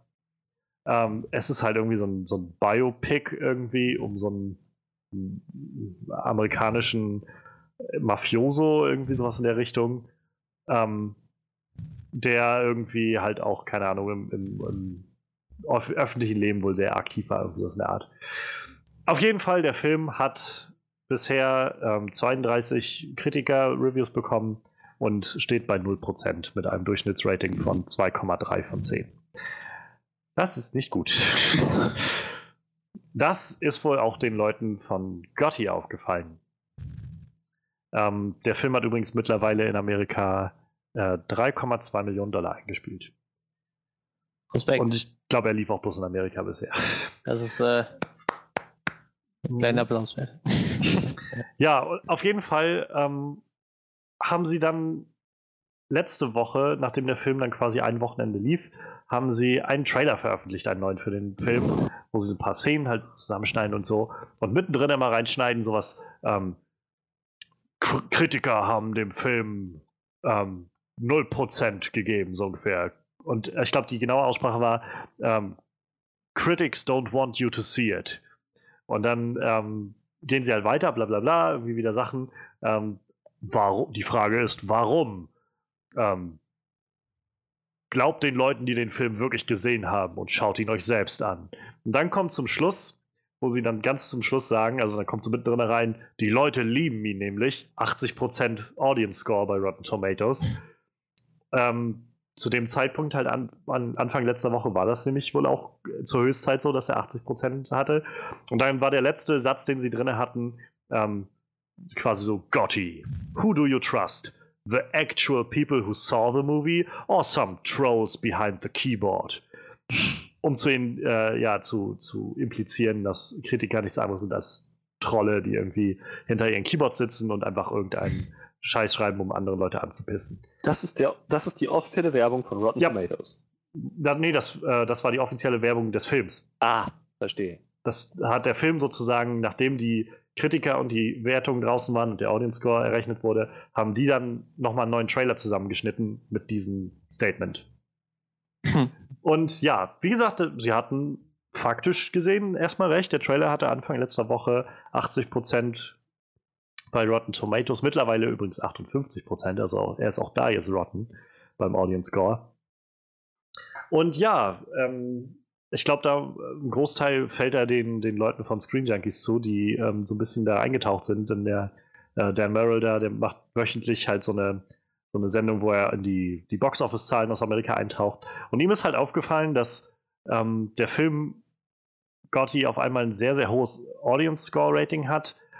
Vor allem mit einer sehr, sehr hohen Anzahl an Bewertungen die ungefähr so hoch war wie die Anzahl der Bewertungen, die es für Incredibles 2 gab, der auch letzte Woche gestartet ist. Und äh, ja, deutlich auch, also in deutlich mehr ähm, Cinemas, äh, Kinos quasi gestartet ist, also auch mehr Leute den sehen konnten, wodurch das schon so ein bisschen seltsam wirkte. Nachdem dann weitere Quellen hinzugezogen wurden, Leute haben sich damit befasst, kam, wo ist dann zum Beispiel aufgefallen, dass ganz viele der Leute, die diesen Film Gotti mit positiv bewertet haben, ihren Account bei Rotten Tomatoes erst vor zwei, drei Wochen erstellt haben bei Rotten Tomatoes und auch nur diesen einen Film bewertet haben. Dann gibt es noch einen anderen Teil von Leuten, die ähnlich den äh, Mitte Mai, glaube ich, sich ihren Account erstellt haben, den Film auch positiv bewertet haben und nur noch einen anderen Film positiv, also bewertet haben und den auch positiv. Und das ist zufällig ein Film, der von demselben Studio kommt wie der Film Gotti jetzt. Und äh, ja, dann haben, wurde Rotten Tomatoes ein bisschen eingeschaltet. Die konnten halt nur sagen, alles, was wir herausfinden, ist, es sind echte User, die das benutzen. Also es sind halt keine, keine Bots oder so, die da irgendwas beeinflussen. das war aber, glaube ich, auch nicht das Problem, dass es Bots sind, sondern vielmehr, dass ganz offensichtlich ähm, sich, also es deutet sehr viel darauf hin, dass das Studio sich da eingeschalten hat, ähm, auf irgendeine Art und Weise, jedenfalls Leute, die mit dem Film zusammenhängen, Leute bezahlt haben oder Leute dazu gebracht haben, auf jeden Fall, sich bei äh, Rotten Tomatoes einen Account anzulegen und dem Film einfach einen Upvote zu geben. Wie gesagt, 80% war er, seitdem haben sie ihre Werbung laufen lassen. Und ganz offensichtlich haben sie ein paar Leute nämlich reingekriegt in den Film, denn mittlerweile ist es, wie gesagt, auf 58% gesunken. ähm, und zum einen zeigt das halt eine Sache, die ich mir sowieso immer wieder ganz häufig denke, ist so diese Audience Score Sachen im Netz kann man großteils vergessen. Ähm, also natürlich nicht bei jedem Film wird es irgendwie so sein und gerade wenn viele Leute sind, kann man das wahrscheinlich auch noch ein Stück weit ausgleichen. Aber nichtsdestotrotz bin ich sehr skeptisch, was Audience Scores angeht. Sei es jetzt bei, ähm, bei Rotten Tomatoes, wir haben es letztes Jahr bei, ähm, bei Star Wars Episode 8 gesehen. Nicht, dass jeder, der den nicht mag oder so, den Film, ähm, irgendwie auf Rotten Tomatoes äh, da gelogen hat oder was weiß ich. Oder, ähm, aber wie schnell und wie drastisch doch dieser Prozentsatz äh, abgefallen ist, deutet doch schon sehr darauf hin, dass Leute das Ganze abgewohnt haben. Zumal sich extra dafür Facebook-Gruppen äh, Facebook gegründet haben, die gesagt haben, hey, wir gehen jetzt zu Rotten Tomatoes und voten das Ding down und so weiter. Ähm, ähnliches, also Problem ist halt bei, bei IMDb, wenn man da bei den Filmen guckt, auch die haben halt alle ein gewisses Rating. Und auch das Rating entsteht nun mal dadurch, dass Leute einfach einen Account bei IMDb sich anlegen und dann einfach sagen, ja, hat mir gefallen, fünf, äh, fünf Sterne oder so. Oder nö, fand ich scheiße und zwei Sterne oder sowas. Und ähm, es gibt da keine Instanz, die das halt irgendwie nachprüft oder, oder sonstiges. Im Gegensatz haben wir halt bei, wie bei Rotten Tomatoes oder halt auch bei Metacritic, ähm, ist, letztendlich ist es beides halt äh, äh, Aggregator so von, von Scores.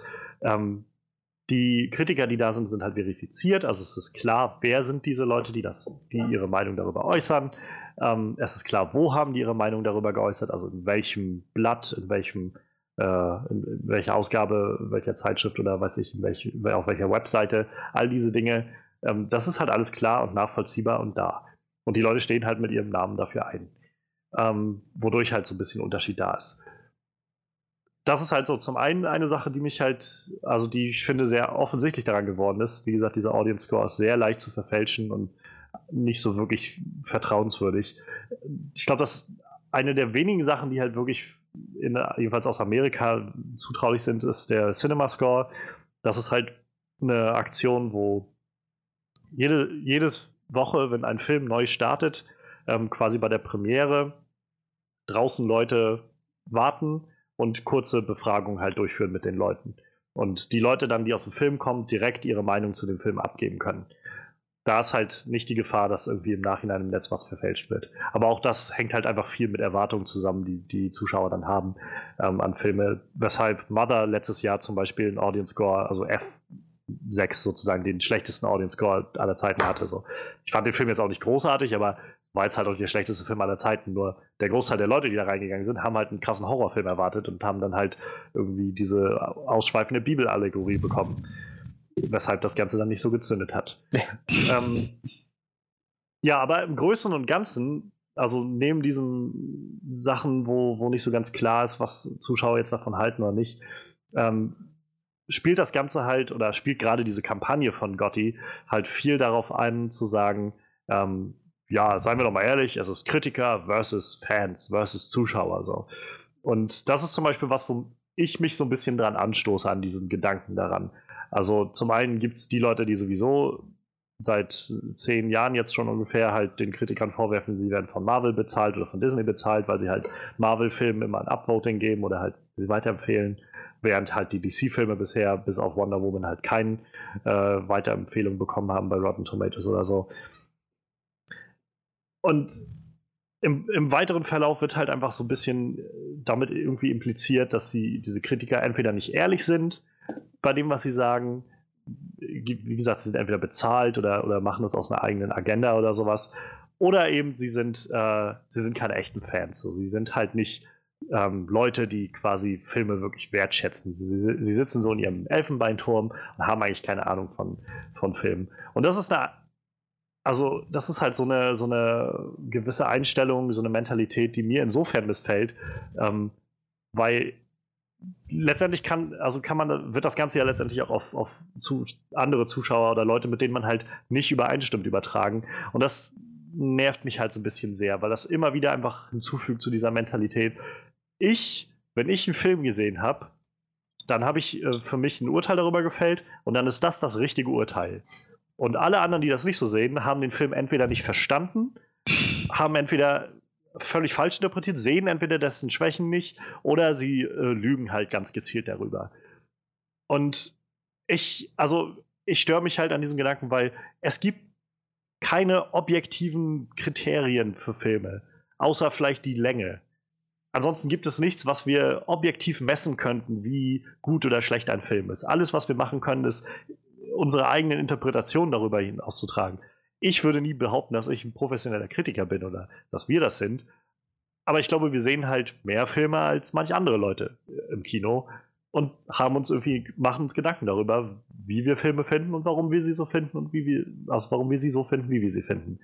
Das heißt aber nicht, dass wir alle immer automatisch zu demselben Konsens kommen, weil wir eben auch Dinge anders wahrnehmen und auch einige von uns andere Wertschätzungen legen auf andere Dinge als andere von uns. Und das ist auch total in Ordnung. Und dieser Gedanke, dass Filmkritiker eben keine Filmfans sind, wo meiner Meinung nach jedenfalls, warum sollte jemand seine Lebenszeit damit verbringen, sich nur mit Filmen zu befassen, im Jahr mindestens doppelt so, Filme, äh, doppelt so viele Filme zu sehen, wie wir das tun, also irgendwie in den hundertern Bereichen sich rumzutreiben, jede Woche mindestens zwei, drei Filme zu sehen, ähm, wenn sie nicht mal Filme mögen. Also ich, diese Logik macht halt für mich keinen Sinn.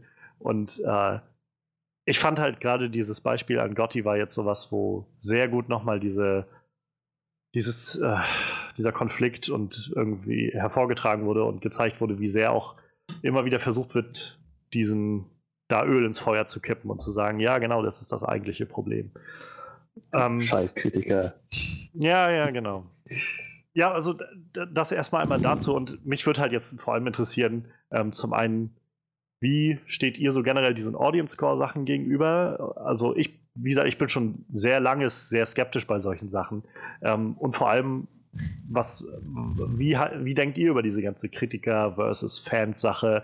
Ähm, oder, oder, oder rezitiert ihr auch mal Kritiker für euch? Zieht ihr die mal zu, habt ihr Leute, denen ihr folgt oder sowas in der Art? Würde mich mal interessieren. Ich kann jetzt mal gerade noch in, ähm, in eine andere Richtung gehen. Ähm, bei Videospielen, zum Beispiel bei Steam, verlasse ich mich da eigentlich ziemlich stark drauf auf den Audience Score. Da gibt es ja aber auch nur einen Audience Score, ne? muss man dazu sagen. Da gibt es halt noch einen Metacritic Score, ansonsten nur den Audience Score. Ähm, da muss ich sagen, deckt sich das aber auch meistens mit, äh, mit den Kommentaren, die unten drunter stehen. Ne? Also, naja, aber ich meine, bei Steam ist auch, glaube ich, nicht die Chance so groß, dass sich einer irgendwie tausend verschiedene Accounts anlegt, um dann ein Spiel irgendwie genau, zu Genau, das ist das andere halt, ne? Aber ähm, ja, ich habe das ja eben schon mal vor, vor dem Podcast gelernt. Also es ist äh, tatsächlich einfacher, ähm, tausend Accounts zu, äh, zu erstellen, um äh, irgendeinen Film hochzuvoten, als äh, 50 Kritiker zu bestechen, ne? Was man ja äh, tun müsste, um den Kritiker-Score zu verbessern. Ne? Ich meine, das ist ja nun mal ein Fakt. Äh, ein Kritiker, wie gesagt, der steht mit seinem Namen da und wenn der eine gute Kritik schreiben soll, ohne dass äh, der Film wirklich gut ist, der wird sich das gut bezahlen lassen. Ne? Sind wir mal ganz ehrlich, ist ja nun mal ein Fakt.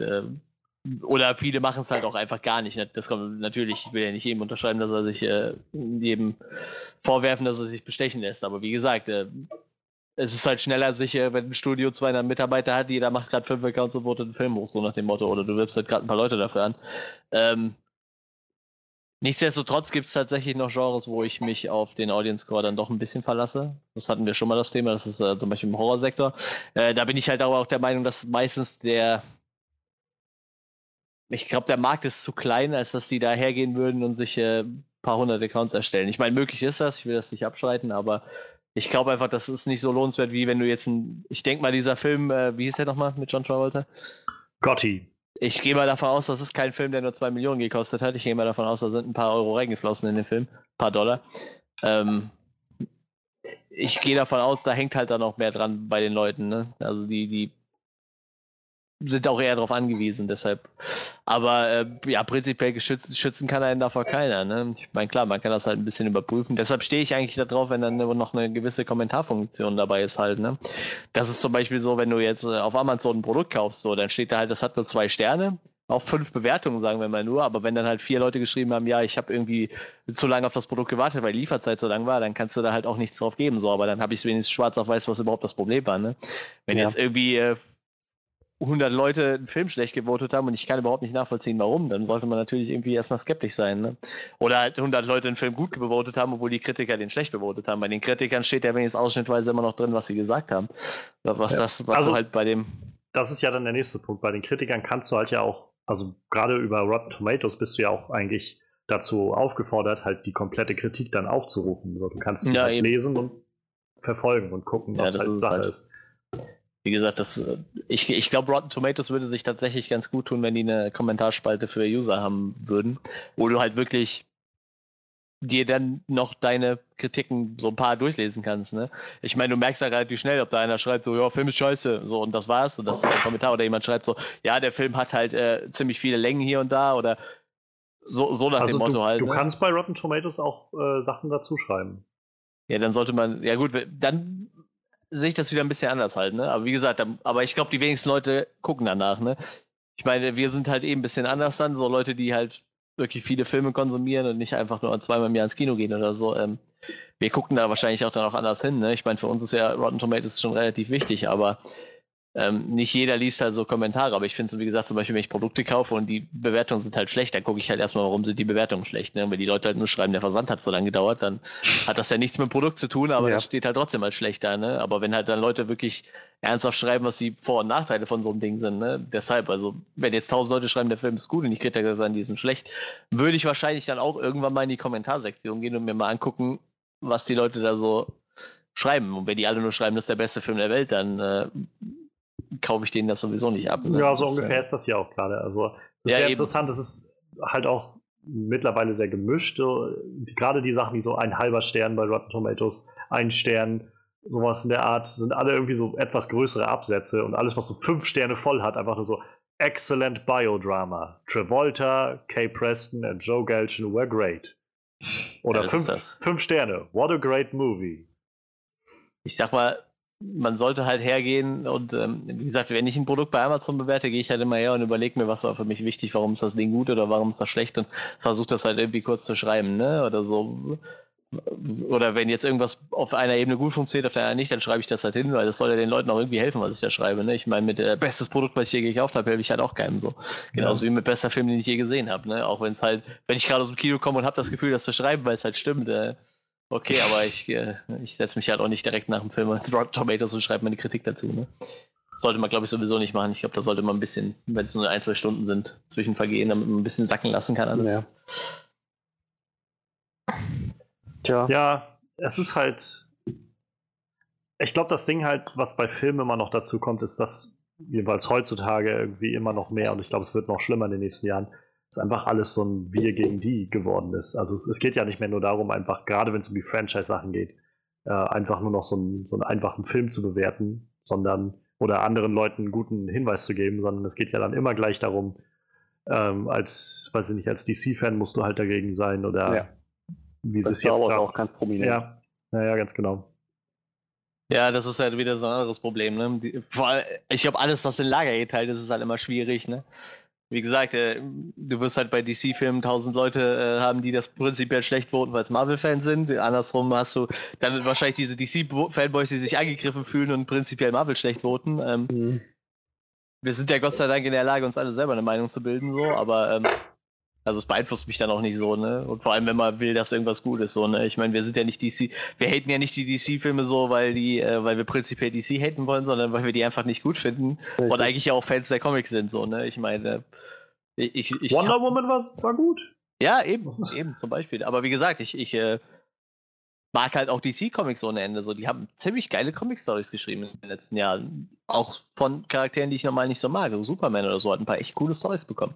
Aber das hilft halt nicht, wenn die Filme schlecht sind. Und das hat halt nichts mit Fanboy zu tun. Das hat nichts damit zu tun, dass ich Marvel-Filme, dass ich Marvel-Fanboy bin oder so. Wenn Marvel-Film ja. schlecht ist, ist es halt auch schlecht. Aber Marvel macht halt einfach die besseren Filme so. Ne? aber diese Lage hast du halt immer. Ich glaube, wahrscheinlich, äh, das ist halt nicht mehr ganz so krass, aber früher hattest du ja auch noch so ein tracky Star Wars-Ding, ne? Also da haben die Star Trek-Fans halt Star Wars gehatet. So. Hättest du, wenn, es damals schon Rotten Tomatoes, wenn das da schon so, so gehypt worden wäre, so in, vor, vor ein paar Jahren oder so, oder vor, sagen wir, vor 10, 15 Jahren, dann hättest du wahrscheinlich nur so Trackies gehabt, die so die Star Wars-Filme prinzipiell runtergevotet hätten und dann kämen wahrscheinlich die Star Wars-Fans und hätten halt prinzipiell irgendwie die neue Star Trek-Serie runtergevotet oder so. Ja, ich deshalb, also so, das ist halt wieder das andere Problem, aber das ist halt nochmal eine andere Hausnummer, wie äh, wir kaufen uns halt Leute ein oder die, oder die halt selber Filme machen. Ne? Ist es eigentlich möglich zu sagen, ähm, also das dahingehend einzuschränken, dass man ähm, das limitiert und sagt, ein Account pro IP-Adresse? Also bei manchen Sachen gibt es das tatsächlich, ne? Ich finde halt schon, also komplizierter wird es ja schon, wenn du, ja gut, das werden die ja sowieso haben, so, aber eigentlich ist es ja schon limitiert durch die Anzahl der E-Mail-Adressen, die du besitzt, ne? Naja, aber, halt aber ja, eben, da kannst du die halt löschen. auch wieder, ich glaube, ich, glaub, ich habe bei GMX allein schon vier Stück, so die bei einem Login laufen halt, ne? Ich glaube, ich habe da vier verschiedene E-Mail-Adressen, so die könnte ich ja alle dafür nutzen. Alle für Rotten Tomatoes, ne? Ja, ja, ich habe ich hab nur Rotten Tomatoes, ich vote alles schlecht. ich vote, ich gucke mir immer die besten Filme aller Zeiten an und vote die schlecht, so. Damit, damit sie von ihrem 100% stehen, weil Ja, eben, damit sie mal von, wieder von ihrem Thron runterkommen, so. Ja, das, ist halt echt so eine schwierige Sache. Ne? Deshalb, ich, ich stehe halt drauf, wenn ich alte Kommentare lesen kann. So, ne? Wie gesagt, Rotten Tomatoes, die Kritiker-Dinger, die sind ja echt äh, sehr übersichtlich immer seitig aufgelistet. Wenigstens so, sage ich mal, so die prägnanten zwei Sätze oder so, was man halt immer lesen kann. Und das sagt halt schon viel mehr aus. Und deshalb, ich, das ist halt immer das Schwierige. Die Leute lassen sich halt dann viel zu schnell beeinflussen von dem, was oben steht. Wir sehen halt die Zahlen und scrollen aber nicht runter, wo die Kommentarsektion ist, wo halt äh, die Leute dann vielleicht wirklich mal ihren Senf dazu abgeben und äh, irgendwie sachlich schreiben, was so abgeht. Ja, ich glaube, das naja. Problem ist halt auch vielfach, dass gerade bei solchen Sachen Fans, egal von welchem Franchise und so, es ist halt alles immer sehr, sehr reaktionär, habe ich das Gefühl. Also, jetzt gerade hier mal zum Beispiel gucke, die Top-Rated Movies bei IMDb, also die, die äh, sind es hier 250 am höchsten bewertetsten Filme so aufgelistet. Auf Platz 20 steht mittlerweile äh, Avengers Infinity War. So. Guter Film, fand ich dieses Jahr. Aber von allen doch. Filmen aller Zeiten und das erst nachdem der irgendwie ja. zwei Monate draußen ist, lass doch erstmal der ganzen Sache ein bisschen Zeit. Aber das meine ich halt. Also es ist halt, es ist halt einfach, wie schnell Leute dann auf einmal, okay, das muss hoch und hoch und hoch und das, der verdient das noch höher zu sein. Also es ist halt sehr krass. Freddy, was, was meinst du denn zu dieser ganzen Thematik? Nicht viel, was ihr nicht schon gesagt habt. Also, ich meine, Rotten Tomatoes ist für mich irgendwo halt so diese Plattform zur Orientierung. Ist ein Film gerade bei Kritikern gut angekommen oder nicht? Weil Audience Score, ganz ehrlich, ich ertappe mich nur vielleicht bei jedem siebten Film, den ich bei Rotten Tomatoes nachschaue, dass ich da oft auf den Audience Score achte. Also das ist irgendwie so dieses kleine, kleine Icon da nebendran. Ja. So, eigentlich achte ich darauf nicht. So, was mich interessiert, ist halt das Tomato Meter. Ähm, also ja, äh, ich finde es halt interessant, wenn es dann solche Diskrepanzen gibt zwischen Audience Score und äh, dem, dem Tomato Meter. But, aber das ist. ich ich meine, mir ist halt klar, dass dieser Audience Score sich sehr unterschiedlich zusammensetzen kann. Naja.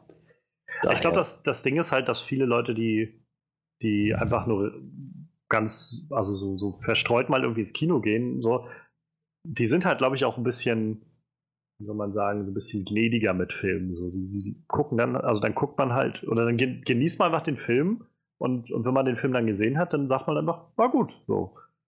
Dann ist es halt aber noch nicht so wirklich eine, eine dezidierte Review oder irgendwas davon, wo halt ein Kritiker eintaucht und vielleicht einfach den Vergleich zieht mit 20, 30 anderen Filmen, die er in den letzten Wochen gesehen hat. Ja. Oder so und, und vielmehr dann halt einfach, einfach ein bisschen präziser seine Meinung irgendwie dann dazu ja, erläutern kann, so erläutern kann. Und also generell Critics versus Fans, also es gibt ja auch immer wieder, gerade wenn die Filme nicht funktionieren oder nicht so gut ankommen, wir hatten das letztes Jahr, nee, vorletztes Jahr bei Batman wie Superman, glaube ich, das, also habe ich so das erste Mal so richtig mitbekommen, wo der Film dann halt rauskam und weiß ich, 28 Prozent oder sowas bei Rotten Tomatoes hatte, also Kritiker den jetzt großteils nicht so wirklich herausragend fanden. Ähm, und da viel dann in den Interviews mit den Leuten, ne, also mit, mit Harry Cavill und Ben Affleck und so gesagt wurde, ja, wir haben halt einen Film für die Fans gemacht und nicht für die Kritiker. So. Ähm, ist immer so ein Statement, was ich zum Beispiel auch ein bisschen nichtssagend finde irgendwie. Ja, das stimmt auf jeden Fall. Naja, ich meine, ähm, zu ihrer Verteidigung, was sonst hätten sie sagen sollen? Nee, also natürlich, natürlich. Irgendwas mussten sie ja da sagen. Äh, ich verstehe Ja, schon, der, der Film war schon. scheiße, wir stimmen euch total zu. ne. Aber ich meine, das ist halt, das, das prägt halt jetzt die, äh, sozusagen das Narrativ, was jetzt Ja, da gesponnen wird und warum halt, also ich habe gerade gestern oder so, guck, vielleicht finde ich das noch irgendwo, äh, so einen Post gesehen gehabt in irgendeiner äh, Gruppe, wo es halt auch wieder um, um DC-Marvel-Filme ging und irgendwer halt meinte, so von wegen, ähm, schaut euch, ihr, hier, ihr, ihr Marvel-Fans, schaut euch Aquaman nicht an. Ihr werdet den Film nicht mögen. So, ihr wisst ganz genau, dass ihr den Film nicht mögen werdet. Er ist nämlich nicht für euch gemacht, so ungefähr. Gucken, ob ich das hier noch gerade irgendwo finde.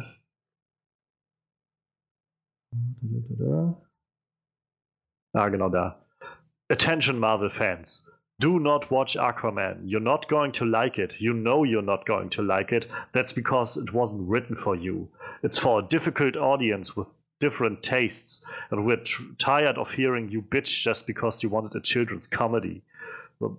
Und ich glaube, da spielt das halt sehr rein in so, eine, so ein Narrativ. Gerade für die Fans eben, die dann da Ja. also die sich selbst so als die großen Fans äh, betiteln. Ich meine, genau das haben wir jetzt gerade bei Star Wars gesehen, was Ja, da eben eben. passiert, so wie giftig das alles wird. Und ich finde es einfach so traurig. Irgendwie so unterm Strich frustriert mich das einfach. Das so, es geht doch eigentlich um so eine schöne Sache, um Filme, weißt du, und Leute, so, äh, ist eigentlich so eine schöne Sache, dass so viele Leute, äh, die ihr, ihre Leidenschaft für Filme irgendwie miteinander teilen könnten. Aber stattdessen wird sich halt nur angebitscht die ganze Zeit. Und, und auf jeden Fall, sobald irgendjemand was sagt, was man nicht denkt, dann heißt es, der andere ist auf jeden Fall äh, nicht ganz dicht. Also ich werde nachher auch noch mal ein kleines bisschen drauf eingehen. Ich hatte es bei äh, jetzt gerade gesehen, nachdem, die, nachdem ich eine Review zu der Westworld-Staffel gesehen hatte, also im Staffelfinale jetzt, wo halt auch in den Kommentaren das entweder halt so, ja, ganz richtig, oder die anderen gesagt haben, du verstehst einfach nicht, was da gemacht wurde, so ungefähr. So. Also, wenn, wenn du es halt nicht mochtest oder so, dann hast du halt nicht verstanden, was passiert ist. Äh, und wenn du es mochtest, dann warst du halt clever genug, es zu verstehen, so ungefähr. Und äh, statt halt einfach zu akzeptieren, es gibt Leute mit unterschiedlichen Geschmäckern. Und Filme können nun mal nicht jeden zufriedenstellen. Wahrscheinlich ist jeder Film sogar irgendjemandes Lieblingsfilm, aber auch jeder Film irgendjemandes schlechtester Film, den er je gesehen hat. Also. Ja, aber ich fand es nur, nur sehr spannend irgendwie. Also ich finde diese Debatte eigentlich immer sehr spannend und ich fand es auch irgendwie ganz, ganz interessant und gerade mit Gotti jetzt passend, das mal irgendwie aufzugreifen. Ähm, das heißt, äh, ihr könnt natürlich jetzt daraus gerne schließen, dass ihr sofort losziehen müsst, um euch einen Rotten Tomatoes äh, Account zu machen, Mhm. um, um die Dinge down und abzuvoten, wie euch das gefällt, auch ohne sie gesehen zu haben. Aber am besten ist es eigentlich vielmehr ein bisschen toleranter zu werden gegenüber anderen Meinungen von Filmen. Und nicht nur, weil jemand sagt, er, er hasst einen Film, ist das auch nicht immer gleich ein Angriff auf die Persönlichkeit, genauso wenig wie jemand, der sagt, ich liebe diesen Film, den man selbst hasst. Es ist auch kein Angriff auf die Persönlichkeit von einem selbst, sondern es ist einfach nur ein Filmgeschmack. Und vielleicht sollten Leute das ein bisschen mehr akzeptieren. Ja, wo sich die Geschmäcker vielleicht auch teilen könnten, wer weiß, könnte ein weiterer Eintrag in einem, äh, ja, nun auch schon etwas älteren Franchise werden. Denn Freddy, was hast du uns denn mitgebracht? Es gab jetzt endlich, nach Wochen des Wartens, einen aussagekräftigen Predator-Trailer. Du hattest mich gestern darauf hingewiesen. Ich habe mich sehr gefreut. Heute. Oh, Der ist heute erst rausgekommen. Bin heute drauf. Was, heute? Mhm. Heute? Ja. Ja. Meine Vor, weiß nicht, sechs Stunden oder so. Nicht mal ganz. Fünf oder sechs Stunden muss das gewesen sein. sagen können, dass das schon gestern war. Irgendwas stimmt mit nicht. Ähm, nee, also es gab den, ich habe mich auch gefreut, äh, den, den, den dann schauen zu können auf YouTube. Und ja, also dachte, darüber sollte man vielleicht mal reden. Du hattest es beim letzten Mal so nach diesem Teaser schon so gesagt, dass so ein bisschen, dass der ein bisschen nichtssagend war, dieser Teaser, dass irgendwie ein bisschen die die Atmosphäre vielleicht vorbereitet hat des Films, ein paar Charaktere reingeschmissen hat, vielleicht so einen ungefähren. Es fehlte halt so ein Money Shot für mich. Irgendwas Cooles, was mir so sagt. Ton des Films. Hier ist ein neuer Predator-Film. So, das fehlte. Ja, ja. Das, das war halt nicht da. Wir waren uns nicht mal sicher, ob es ein Predator sein wird oder mehrere und haben mhm. noch darüber diskutiert, was wäre denn besser. So, jetzt, das, das war jetzt mal ein Trailer, das nenne ich mal ein Trailer. So, wir wissen, es sind mehrere Predator. Wir bekommen ein bisschen was von den Charakteren zu sehen. So, wir bekommen auch ein bisschen was irgendwie so mehr von den Dialogen zu hören, was ich sehr wichtig fand. Ähm, es wirkte halt zumindest, also auf jeden Fall R-rated, aber nicht irgendwie aufgesetzt R-rated. Das muss ich sagen, das fand ich, fand ich echt schön. Naja, und dazu gab es jetzt mal einen Money Shot. Also zumindest für mich war der Money Shot, als dieser Alpha Predator da aufgetaucht ist. Oh ja, Predator Elder. Ja, es ist wahrscheinlich die Elder, also die, die, die, äh, ich glaube, die besten Krieger unter den Predators. So. Ich spiele jetzt so ein Predator-Brettspiel, da gibt es ja die Predator Elder, das sind so die weisesten und ältesten und stärksten Predator. So. Wahrscheinlich das ist es so ein halt Elder. Richtig, das war ein richtig cooler Shot. Das, das war so, ich in den Trailer einfach so die ganze Zeit gefühlt, so, oh ja, cool, Mensch, freue mich, das zu sehen. Und dann, dann kam diese, diese Riesenhand von diesem Elder und den, den Predator aus dem Fenster gezogen dachte ich, oh du Scheiße. Das wird richtig cool. Das war, das hat mich, hat mich überrascht, aber auf eine sehr positive Art und Weise. Ähm, ich muss sagen, jetzt, jetzt freue ich mich wesentlich mehr auf den Film als nach dem ersten Teaser. Und ähm, ja, wie, wie steht ihr dazu? Sau gut. Bin sau gehypt. Ich habe da richtig Bock drauf. Wie gesagt, ich tauche gerade wieder so ein bisschen in dieses ganze, ganze Alien und Predator-Ding ein durch dieses komische Brettspiel, was ich habe. Ähm, mal davon abgesehen, dass ich auch äh, äh, mir vorgenommen habe, die ganzen Filme nochmal zu gucken und letztens nochmal ähm, Predator 1 angefangen habe und dann wieder aufgehört habe. oh, warum? Äh, ich weiß nicht, irgendwie, äh, ich war so gucken, da war ich so halb am Wegdösen und dachte ich, komm, das hat jetzt auch keinen Zweck mehr, dann habe ich wieder aufgehört. Ähm, aber ja, ich, ich dachte der erste Trailer, der war halt super äh, nichtssagend und dann kam halt äh, der, der deutsche Titel, der war halt super bescheuert. Predator Upgrade finde ich halt bis heute noch total bescheuert. Ähm, Upgrade. Ja, jetzt kam endlich mal so ein Trailer, so, das ist doch so ein Trailer, den man haben will. So, vor allem die, die Szene, wo der, wo der, ich, ich nenne ihn jetzt den Elder, weil es wahrscheinlich so einer ist, den, den Jungspund, sag ich mal, erstmal durch die Gegend schmeißt, so nach dem Motto so, ich bin hier der Mann im Haus. Ja. Ich fand das super geil. Richtig gut, hat mir gut gefallen. Auch, die, auch dieser äh, Charakter, der im ersten Trailer schon interviewt wurde, der äh, scheint, der, der hat jetzt dann doch mal irgendwie eine Bewandtnis bekommen und war nicht einfach nur so ein Typ, der Blödsinn vor sich her labert und keiner weiß, was überhaupt gemeint ist. Ja. Ähm, oder erzählt uns einen von auf jedem Planeten sammeln sie sich ein neues Upgrade oder was er erzählt hat. Jetzt wirkt das alles nicht mehr ganz so dämlich. Jetzt, jetzt ich habe da richtig Bock drauf. Ich glaube, der Film wird richtig gut. Ich denke auch so. Das Gefühl habe ich auch. Ja, also ich, ich muss auch sagen, also der Trailer hat jetzt endlich mal sowas gehabt, also ein bisschen Charakter gehabt, der mir gesagt hat, irgendwie, das ist halt, das macht halt Predator, wie auch immer, Upgrade oder so aus. So, das ist halt das, was so nicht in den anderen Predator-Filmen irgendwie zu sehen hast.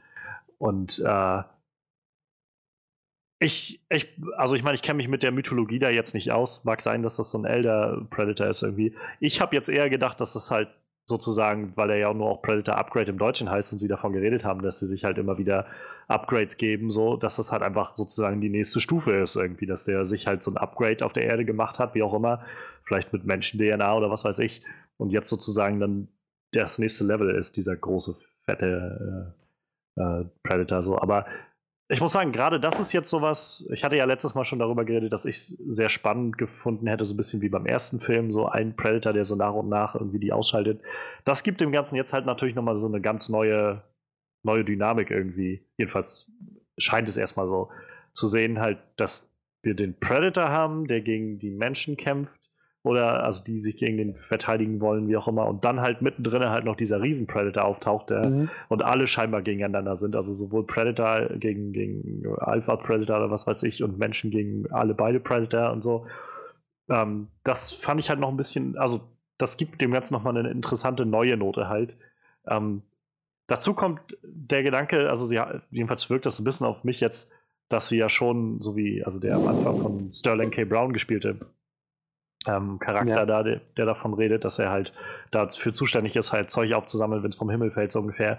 Dass das ja dann schon, also indiziert für mich so jedenfalls so ein bisschen, dass sie nach den Ereignissen des, der ersten zwei Predator-Filme halt schon gesagt haben, okay, es gibt da draußen was und jetzt haben wir sozusagen unsere eigene Organisation, wie auch immer, und so, und wahrscheinlich wie so eine Geheimorganisation der Regierung oder so, ähm, die, die sich halt damit befasst und halt sagt, okay, wir, wir checken das ab. Ganz offensichtlich wissen sie ja auch schon davon, also dass sie offenbar das All, erobert haben. Wir wissen ganz offensichtlich, dass die nicht deswegen da sind. Jedenfalls hörte sich das ja so an. Ähm, ja, also gerade auch der, wie er halt meint, so von wegen, sie wissen, was auf dem Schiff ist und also ganz offensichtlich spielt das ja irgendwie mit dem Großen zusammen. Fand ich dann auch sehr interessant und also sehr spannend. Ähm, ja, also der Trailer hat halt deutlich mehr Charakter, wie gesagt. Und auch die Charaktere jetzt halt mal so ein bisschen wenigstens. Ich hätte mir eigentlich gerne noch ein bisschen mehr von denen gewünscht. Jetzt letztendlich hat halt Keegan Michael Kiel noch mal einen Moment gehabt, wo er ein ja. bisschen was loswerden konnte. Also auf den freue ich mich auch schon. Ich habe jetzt am Wochenende nämlich äh, Keanu gesehen und äh, da dreht sich um eine kleine niedliche Katze. Mhm. Ähm, und zwar gehört die zu einem, am Anfang des Films halt so einem Gangsterboss und äh, haut dann ab nach so einer Schießerei und landet dann bei äh, Jordan Peele quasi vor der Tür. Key und Peele spielen halt die Hauptrollen in dem Film. Und äh, dann nach und nach, also dann wird die Katze wieder zurückgeklaut von einem anderen Gangster und dann sind diese beiden Typen, die halt eigentlich relativ so bodenständige, lame Typen sind, naja, schleusen sich dann halt in so eine, in so ein, in das Gangsterleben irgendwie ein und legen sich dann halt so eine Gangster-Personas zu, halt reden so wie die übelsten schwarzen Ghetto-Gangster irgendwie. Äh, eine der schönsten Szenen in dem Film, ich habe mich so kaputt gelacht, ist, ähm, wenn dann, also Keegan Michael Keel spielt halt eigentlich Familienvater und ähm, ist, glaube ich, in so, so, für so Teambuilding und sowas in seinem Job irgendwie zuständig. Und dann wird er halt beauftragt, mit so einer Gang, also mit so ein paar Leuten irgendwie unterwegs zu sein. Und dann sollen die halt Wache halten. Währenddessen sitzen, sitzen die alle in seinem Auto, so ein Familienvan, und schmeißen seine Musik an und läuft halt irgendwie George Michael. Und dann redet er den ein, dass George Michael halt voll übelst der oberschwarze Gangster ist, so ungefähr. Und dann sitzen die halt alle im Auto nachher, diese ganzen schwarzen Gangster, und singen halt alle zusammen laut George Michael. Das ist herrlich. ähm, aber da habe ich halt Keegan Michael Kiel gerade gesehen. Und insofern bin ich halt echt so langsam sehr gespannt, wie der wohl rüberkommt in dem ganzen Film. Ich meine, das scheint ja mehr so ein, mehr so ein, so ein Ensemble-Film zu werden. Ähm, aber er hat ja, also jetzt ein paar, übrigens eine Zeile irgendwie abbekommen in dem Trailer. Das war schon mal nett, das zu sehen. Ähm, Boyd Holbrook finde ich so langsam ziemlich cool, muss ich sagen. Also er hat mir in Logan auch schon gefallen und hat in dem Trailer halt auch nochmal schön was abgeliefert. Ich finde gerade den letzten Shot von ihm ziemlich cool, eigentlich, wo er dann so auf diesem Boden, also wo man das mal aufhört, wie er so vom Boden so hoch guckt, irgendwie meint so, äh, come get us, motherfucker, oder irgendwie sowas sagt er, glaube ich. Ähm, fand ich ziemlich cool. Und ansonsten, ja, also der Cast ist halt ziemlich voll. Wie gesagt, ich hätte eigentlich gerne noch mehr gerne gesehen, so von Alfie Allen ein bisschen was vielleicht. Ähm, von von äh, Trevante Rhodes heißt der, ist der Schwarze, der sich die äh, Zigarette auf der Zunge ausgedrückt hat. Der hat in Moonlight wahnsinnig grandios gespielt. Ähm, Jack Busey spielt in dem Film mit, äh, als ist, ist, hier im Prinzip der Schauspieler ist der Sohn von Gary Busey und Gary Busey hat in, äh, in Predator 2 diesen durchgeknallten Cop oder was er da war gespielt und äh, spielt jetzt wohl auch den Sohn von dem Charakter, irgendwie sowas in der Art. Also es da, wie gesagt, ich hätte gerne noch ein bisschen mehr davon gesehen, aber davon ab war das schon mal auf jeden Fall ein schöner, eine schöne Aussage irgendwie, dass der Film halt doch ein bisschen mehr zu bieten hat, als, als einfach nur, ähm, wir, wir fahren Predator Schema F nochmal runter, so, sondern Shane Black hat sich schon was Neues ausgedacht. Das ist auch übrigens was, warum ich eigentlich, ähm, also warum ich doch so ein bisschen Hoffnung für den Film habe, weil Shane Black mich bisher noch nicht so enttäuscht hat. Also Nice Guys ist grandios, Kiss Kiss Bang Bang ist ziemlich gut.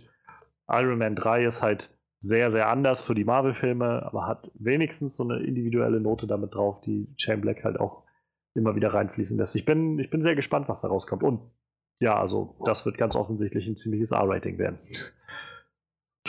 Jedenfalls konnten wir den Typen schon sehen, da mit seinem Rückgrat rausgerissen oder was das war. Ja, wie gesagt, ich, ich freue mich sehr drauf. Ich finde, jetzt, wo du gerade schon angefangen hast, von einem Film zu reden, den du kürzlich gesehen hast, das ist doch eigentlich der perfekte Punkt für eine Überleitung, findest du nicht? äh, ja, aber ich glaube, wir leiten erstmal über zu Manuel. Hat Manuel noch hat... gar nichts dazu gesagt? Nee, äh, zu Manuels äh, Reisebeitrag. Ach so, ah, ich der verstehe. Wir halten aber weiter an, die, an, die, an, den, an, das Vorhaben, an den Plan. Ich glaube, die Leute kommen so durcheinander, wenn ich das die Timecodes auch noch genau. hin und genau. her springe. wir machen das halt wie bei Westworld und erzählen halt einfach verschiedene Zeitebenen auf einmal. Hier kommen wir auch noch drauf. Nee, ich ähm, wollte sagen, jetzt hättest du wieder äh, ne, schön, schön Es Das muss wieder halt einfach verwirrend sein, okay? Genau. Ja, aber soweit dann auf jeden Fall Predator. Ähm, mal, mal schauen, ob dieser Film das Franchise nochmal so ein bisschen kickstarten kann, nachdem das so ein bisschen eingeschlafen ist. Ähm, ich bin gespannt. Ich weiß gar nicht, äh, wann der jetzt irgendwie dieses Jahr rauskommt. In Amerika startet der sech- äh, 14. Dezember, äh, 14. September.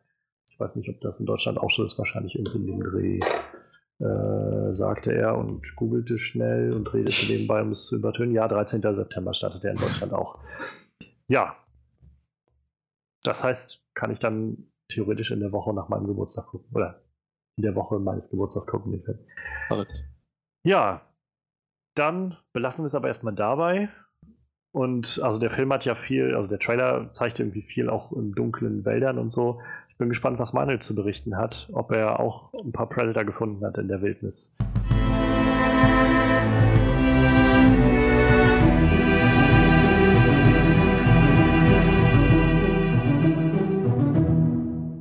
Ich habe nur dunkle Wälder gesehen. Ich habe mich einfach irgendwo rausschmeißen lassen und habe mich dann durch den Dickicht So, des Ausgesetzt in die Wildnis mäßig. Ja, so. ich habe mich durch die schottischen Highlands geschlagen und habe mindestens vier Clans ausgerottet. Besonders die Manuel, McClouds. Ich habe es auf die McClouds gesehen. es kann nur einen geben, McCloud. ähm, ja, Manuel, du warst unterwegs und gib uns Ja. doch mal so ein bisschen Eindruck, wo du warst und warum das was mit uns zu tun hat. Das, das war Warum ganz spannend. sollte uns das interessieren, ha? ja, da, das war sehr spannend. Ich hätte auch nicht gedacht, dass ich überhaupt was zu erzählen habe über diesen Urlaub, weil die letzten Urlaube, die waren da eher relativ unspektakulär. Ich war zwar letztes Jahr schon mal in Rom, da gab es dann halt so ein paar nette Spots aus John Wick 2, der ja da noch relativ aktuell war, der spielt ja eine ganze Ecke da. Aber ähm, ja, dieses Jahr stand halt, äh, wir versuchen halt jedes Jahr ein neues Land zu bereisen und dieses Jahr stand halt Schottland auf dem Zettel, da wollte ich eigentlich schon immer mal hin.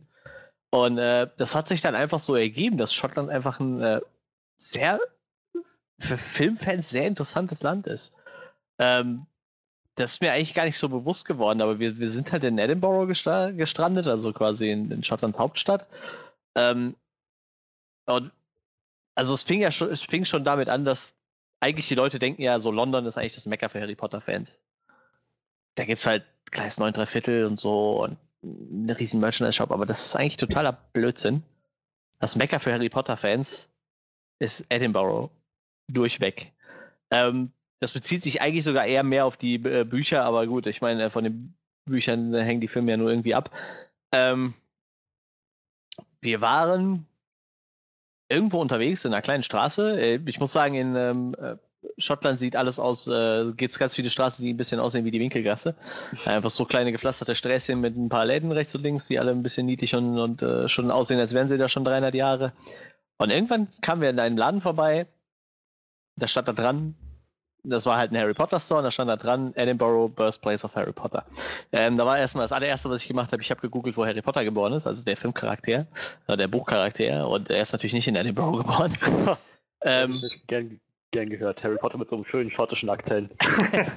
ich muss sagen, in der, Haupt, in der Hauptstadt geht es sogar tatsächlich mit dem Akzent so, aber wir hatten halt einen, einen Guide für unsere Highland-Tour, der hatte, der hatte Akzent vom Feinsten, Junge. Der sagte nämlich schon äh, am Anfang von der Fahrt, der spricht eigentlich nur Scots zu Hause, also die, die schottische Nationalsprache, sag ich mal, neben Englisch halt noch und äh, Englisch spricht er halt eigentlich nur für diese Touren, das hat man auch gemerkt. Äh, war sehr schwer zu verstehen tatsächlich, ähm, aber ein sehr, sehr netter, lustiger Typ.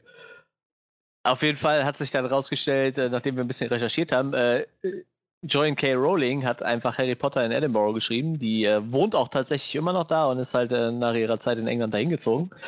Äh, aber sie äh, zu wenig Geld hatte, um sich England leisten zu können. Und ich weiß nicht, was noch für, das war, glaube ich, so der Hauptgrund. Ne? Edinburgh ist halt im Vergleich zu zum Beispiel London äh, äh, günstig, sehr günstig. Und ähm, ja, so, so kam es dann, dass natürlich meine Freundin total äh, eskaliert ist. Wir, ähm, wir waren halt in diesem Laden drin, das war halt tatsächlich einfach nur ein Harry Potter Merch Shop, ein relativ großer sogar, wo man alles Mögliche kaufen konnte. Zum Beispiel haben wir da äh, ein Butterbier gekauft. Äh, für die Leute, die halt äh, Harry Potter gesehen haben oder gelesen haben, die kennen das wahrscheinlich. Das steht auch immer noch ungeöffnet hier, weil wir es nicht trinken wollten, weil ich finde den Namen Butterbier schon echt eklig. wir werden es aber wahrscheinlich noch tun, ich werde berichten. Ähm, dann haben wir ein bisschen mit dem Typ gequatscht in dem Laden. Der hatte dann erzählt, ja, es gäbe halt noch einen äh, viel größeren Laden, der, ähm, der auch so eher so ein bisschen aufgezogen ist, wie, wie so ein ja, wie zum Beispiel irgendwie so ein Laden aus der Winkelgasse halt. Also sind wir dann halt da noch hingelaufen und es war wirklich ein sehr schöner Laden mit, äh, der hatte drei Stockwerke mit so gewundenen Treppen nach oben, äh, so in Stein gemeistert und so, sehr, sehr schöner Laden.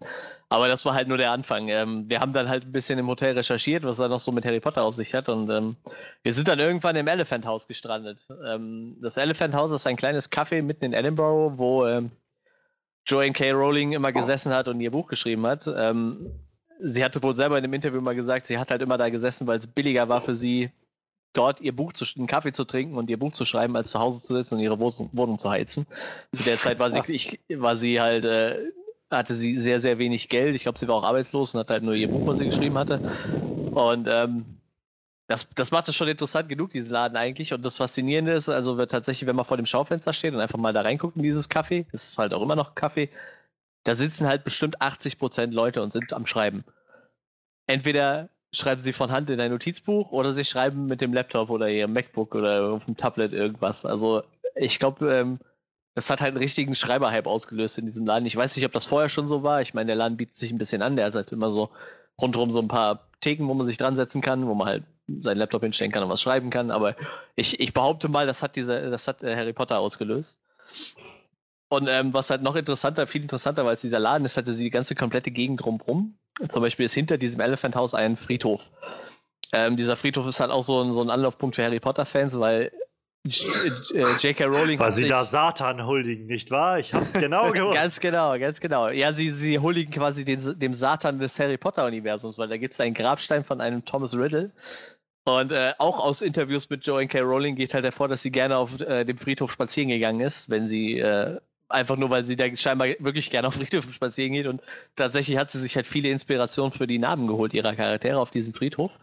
Und es gibt halt, wie gesagt, diese eine Gra dieses einen äh, Grabstein, auf dem halt steht, äh, hier ruht äh, Thomas Riddle. Und es gibt halt noch viel mehr. Ich kenne halt nicht alle Charaktere. Es gab halt zum Beispiel McGonaghy, glaube ich, oder so hieß das, hieß der Charakter. Kann das sein? Ja. Oder, genau. Ja, McGonaghy, ja. Ja, genau, genau. D diesen Charakter gab es da halt. Ähm, es gibt wohl auch noch irgendwo ein paar Potters auf diesem Friedhof und so. Auf jeden Fall sehr, sehr viele Namen, äh, die halt nachher in den Harry Potter Büchern ähm, äh, verewigt wurden, findet man halt auf diesem Friedhof. Und äh, es gibt wohl immer wieder Leute, die Blumen an dem Grab von diesem Thomas Riddle ablegen.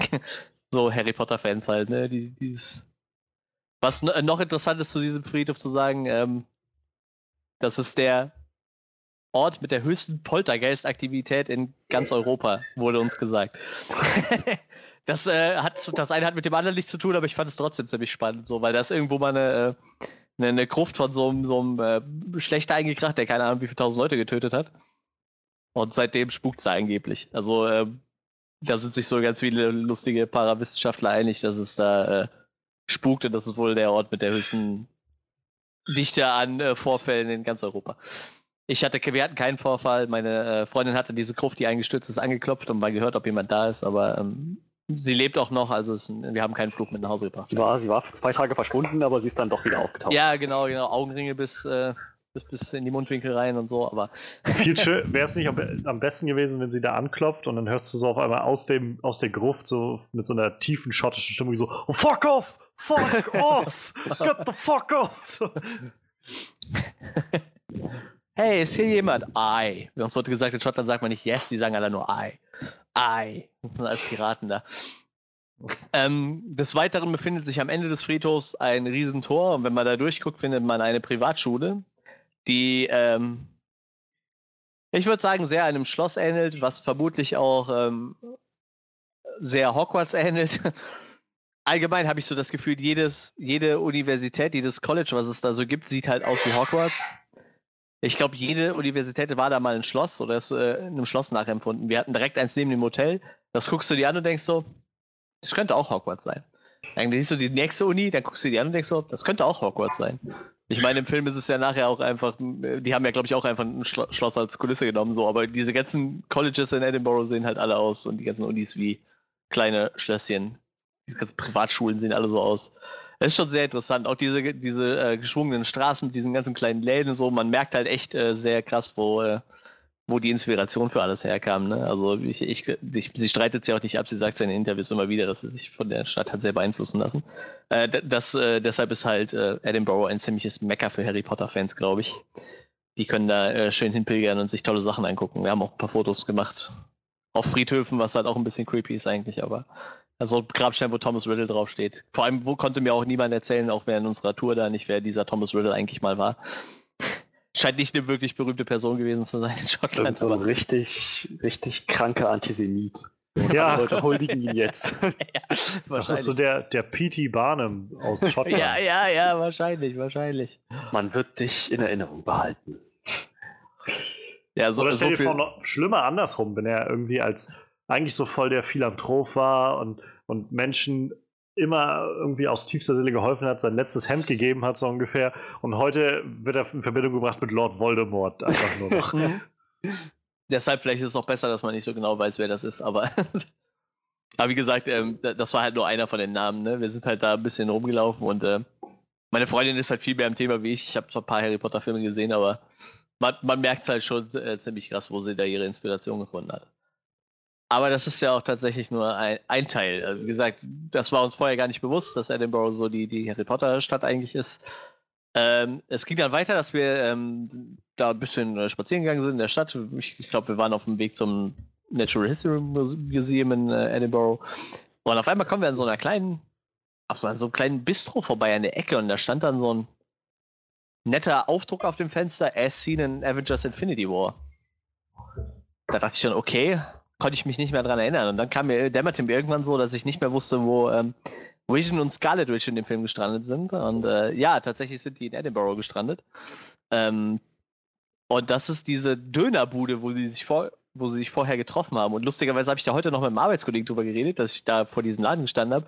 Und er meinte direkt, das war dieser Laden, wo an der Ladentheke stand, frittierter Döner und seitdem wollte er ein, oder frittierter Kebab und seitdem wollte er gerne einen frittierten Kebab essen, weil er dachte, das gibt es da tatsächlich als Spezialität. Äh, ich muss die Leute enttäuschen, diesen frittierten Döner, den man äh, im Film sieht, der da äh, an der Scheibe ausgeschrieben ist, ähm, den gibt es nicht. Dieser Laden ist auch keine, keine Kebabbude mehr, es ist äh, ein kleines Bistro. Aber tatsächlich ist es eins zu eins das Lokal, wo Scarlet Witch und Vision vorgestanden haben und sich unterhalten haben. Ähm, das war sehr interessant. Wie gesagt, auch wieder sowas, was total unerwartet kam. Dieser Urlaub halt nicht dafür ausgeht, dass das irgendwas mit Film zu tun haben sollte.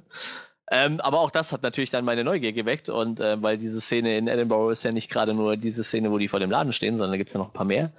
Äh, diese Straße, wo die da so ein bisschen herspazieren, da sind wir halt auch hergelaufen und wir waren halt in der, ähm, oh, jetzt habe ich den Namen von der Station vergessen. Ich sag mal auf jeden Fall so was in der, quasi in der Main Station von Edinburgh. Die hieß irgendwas mit W. Westworld. Wahrscheinlich. Ich sehe, jemand möchte über Westworld reden. Vielleicht solltest du dich beeilen, Manuel. Nein, nein, nein, nein. Ich will jetzt gerade rausfinden, wie diese verdammte Bahnstation. Ah, äh, Waverly Station hieß die, genau. Ähm, das ist diese ähm, Bahnstation mit diesem riesen Glasdach, wo die nachher durchfallen und dann quasi in diesem Ding kämpfen. Ich habe auch tatsächlich ein paar schöne Bilder dazu im Internet gefunden, wie ähm, wo sie dann einen, Teil des Bahnhofs abgesperrt hatten und dann einen Screenscreen davor gesetzt haben, wo sie halt diese Szenen gedreht hatten. Wo, haben sie wohl mitten in der Nacht halt auch gemacht. Ich glaube, es war eh dunkel in der Szene, meine ich, ne? mich zu erinnern. Ja, ja. Diese ganze Edinburgh-Szene war sehr dunkel und ähm, da gibt es halt auch Bilder von, von irgendwelchen Leuten, die dann halt durch die Station gegangen sind und halt äh, diese, diesen Zaun gesehen haben und dann halt diesen riesen Greenscreen, die sie da, den sie da hingesetzt haben. Also es ist tatsächlich so, dass äh, Edinburgh äh, dann da doch ein bisschen mitgespielt hat. Wie gesagt, die Szene ist ja nicht sonderlich lang. Ich weiß nicht, wie lang die ist. Ein paar Minuten nur, ne? Aber ähm, es war halt schon äh, nett zu sehen, dass sie dann halt wirklich die Original-Schauspieler auch genommen haben. Natürlich schade, dass diese äh, Kebabbude nicht mehr da ist. Ich glaube, die wäre heute der Renner so.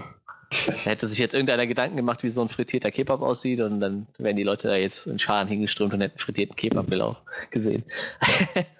sind natürlich auch alles äh, Orte, wo man halt natürlich frei hingehen kann, so, dass äh, sowohl diese ganzen Harry Potter Sachen, diese Friedhöfe etc., das ist natürlich nichts abgeschirmt ist oder man tut da nichts Verbotes, wenn man da hingeht. Das sind alles öffentliche Plätze, Bahnstation natürlich sowieso.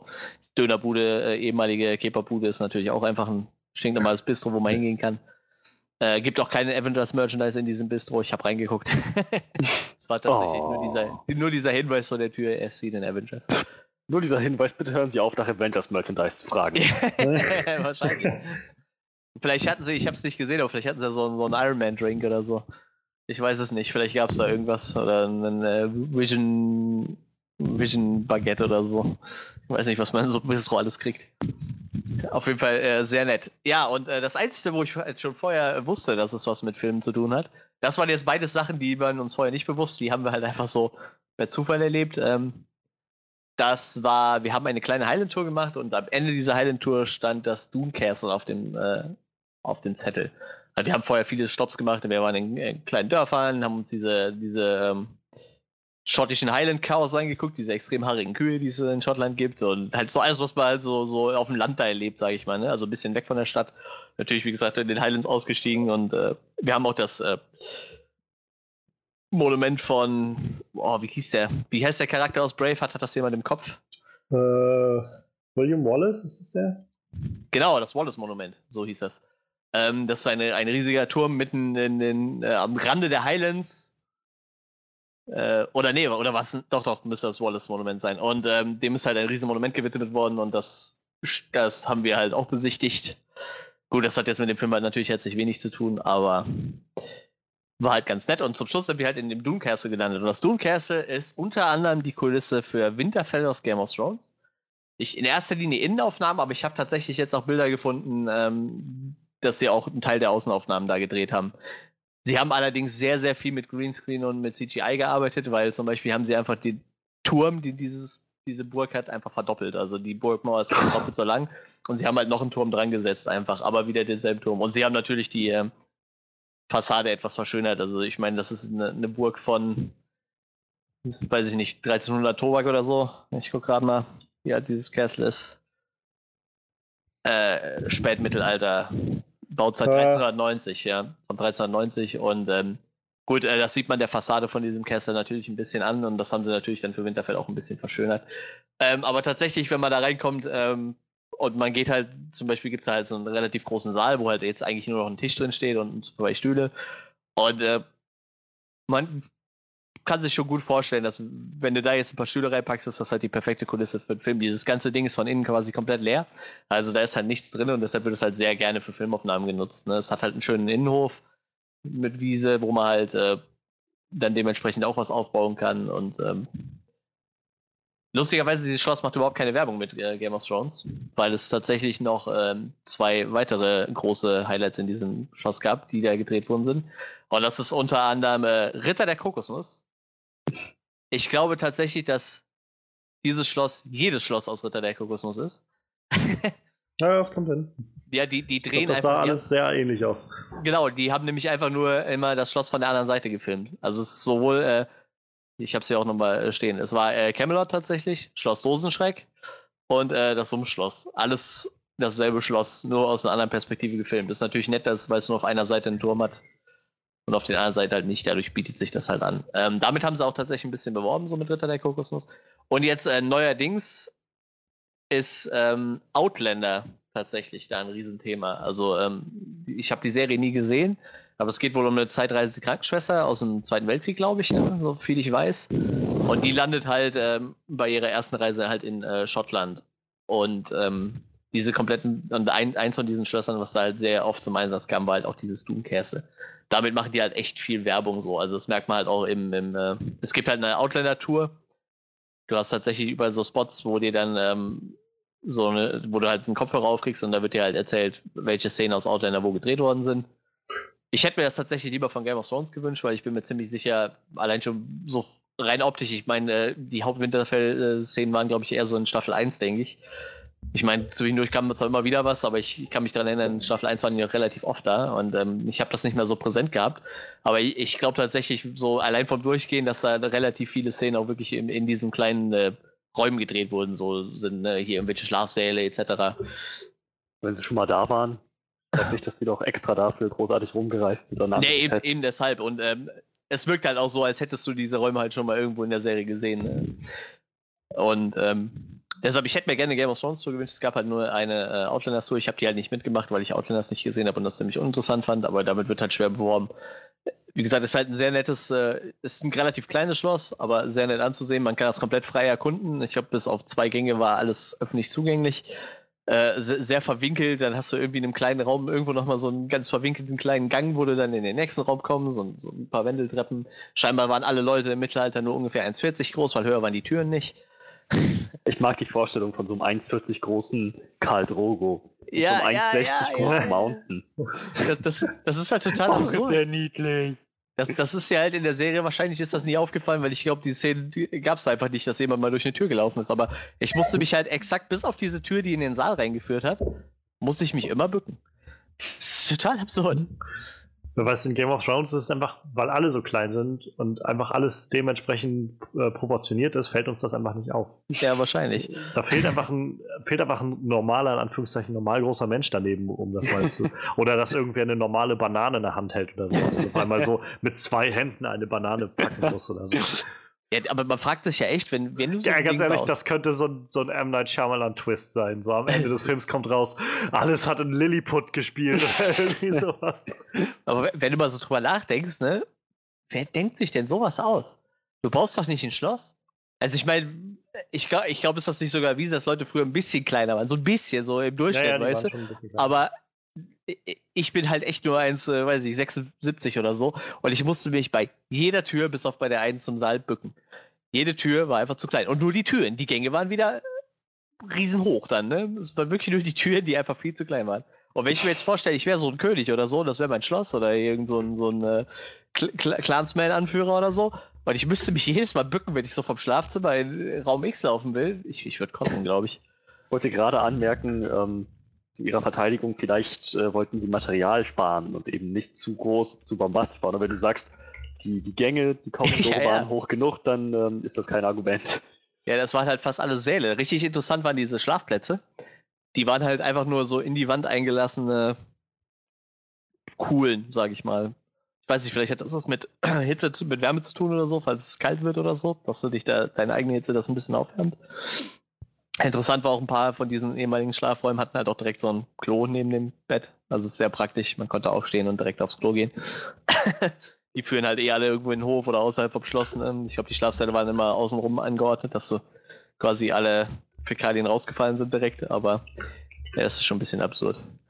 Ja, das, das war, glaube ich, so, das war so das Einzige, wo ich halt vorher wusste, schon vorbereitet war, dass äh, dient als einige Filmsets. Natürlich, wie wir da waren, wurde da halt nichts gedreht. Ich glaube tatsächlich auch, dass bei Outlander sich das Setting geändert hat nachher in den anderen Staffeln. Ich, ich, ich, meine, die ähm, reist immer wieder woanders hin in der Zeit. Ich bin mir aber auch gerade tatsächlich nicht sicher. Ich habe die Bücher leider nicht gelesen und ähm, auch die Serie noch nicht gesehen. Die Serie gibt es zwar bei äh, unserem geliebten Netflix, aber das ist auch alles. Ich habe es noch nicht gesehen. Vielleicht werde ich es mir jetzt mal angucken, damit ich ein bisschen was von den Schlössern wiederkenne kann. Ähm, wer natürlich noch ein bisschen mehr Zeit hat in Schottland wie wir, es gibt natürlich noch ein paar andere, äh, gerade Schlösser, die ähm, als Kulissen gedient haben für irgendwas, aber für Game of Thrones Fans ist eigentlich Schottland auch nicht so das Hauptland. Die sollten, glaube ich, eher nach Nordirland gehen. Da ist ein bisschen. Island oder so. Ja, das, das ja sowieso, aber ich, ich glaube, ein bisschen näher ist dann doch noch Nordirland, ne? ein bisschen günstiger. Aber ähm, ich hab, kenne mich, hab jemanden, der da äh, tatsächlich so eine Tour gemacht hat in letzter Zeit. Die sind halt mit dem Auto diese ganzen Game of Thrones Spots abgefahren. Da, die, die haben halt sehr viel genommen, ne? Irgendwelche bisschen mehr strandmäßige Sachen hatten die da und dann in so eine zerklüftete Klippe, wo sie dann wie die Eiseninsel gedreht haben und äh, etc. etc. Naja.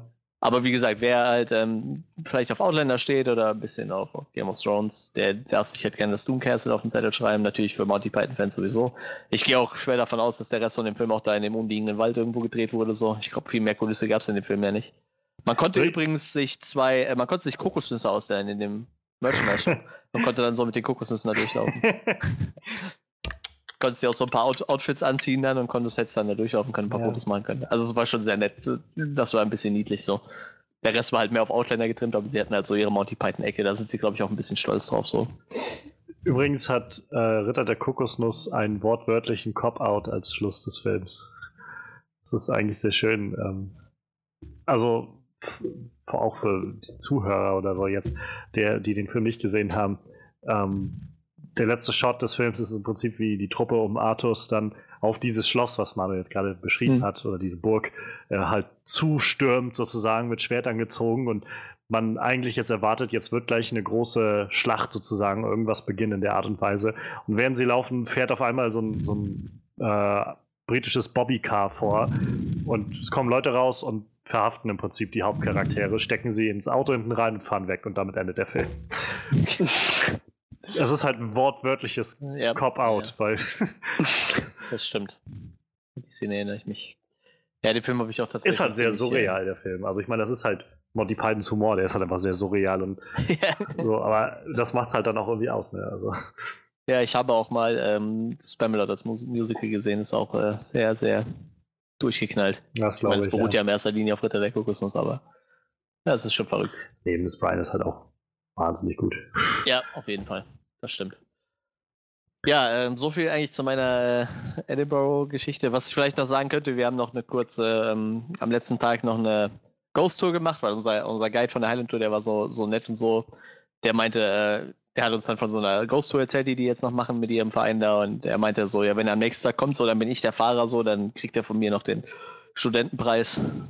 Weil äh, die Tour, die wir gemacht haben, ich mache da jetzt einfach ein bisschen Werbung für, weil ich das echt gut fand. Ähm, das ist äh, The Harry Q heißt dieser Verein, Q mit Doppel-O, C-O-O.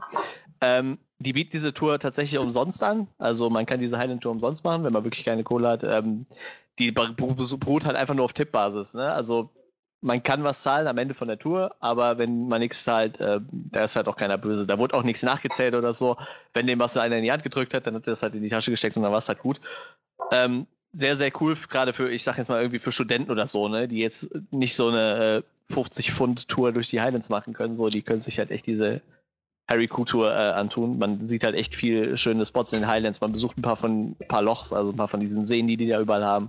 Ähm, man besucht halt dieses Monument, man besucht das Doom Castle und am Ende, wie gesagt, wenn man den 10, 15 Pfund in die Hand drückt, sind die halt super happy und äh, wir haben, wie gesagt, äh, wir haben so viel Spaß. Wir, uns, mangelt es jetzt nicht an Geld, uns wurde die Tour halt nur empfohlen, deshalb haben wir die gemacht, deshalb haben wir dem auch ein bisschen mehr gegeben, einfach weil die Tour war sehr toll, der Fahrer war halt echt nett, äh, sehr witzig, hat mit uns nachher noch Buskaraoke gemacht mit den Leuten, die Bus waren und so.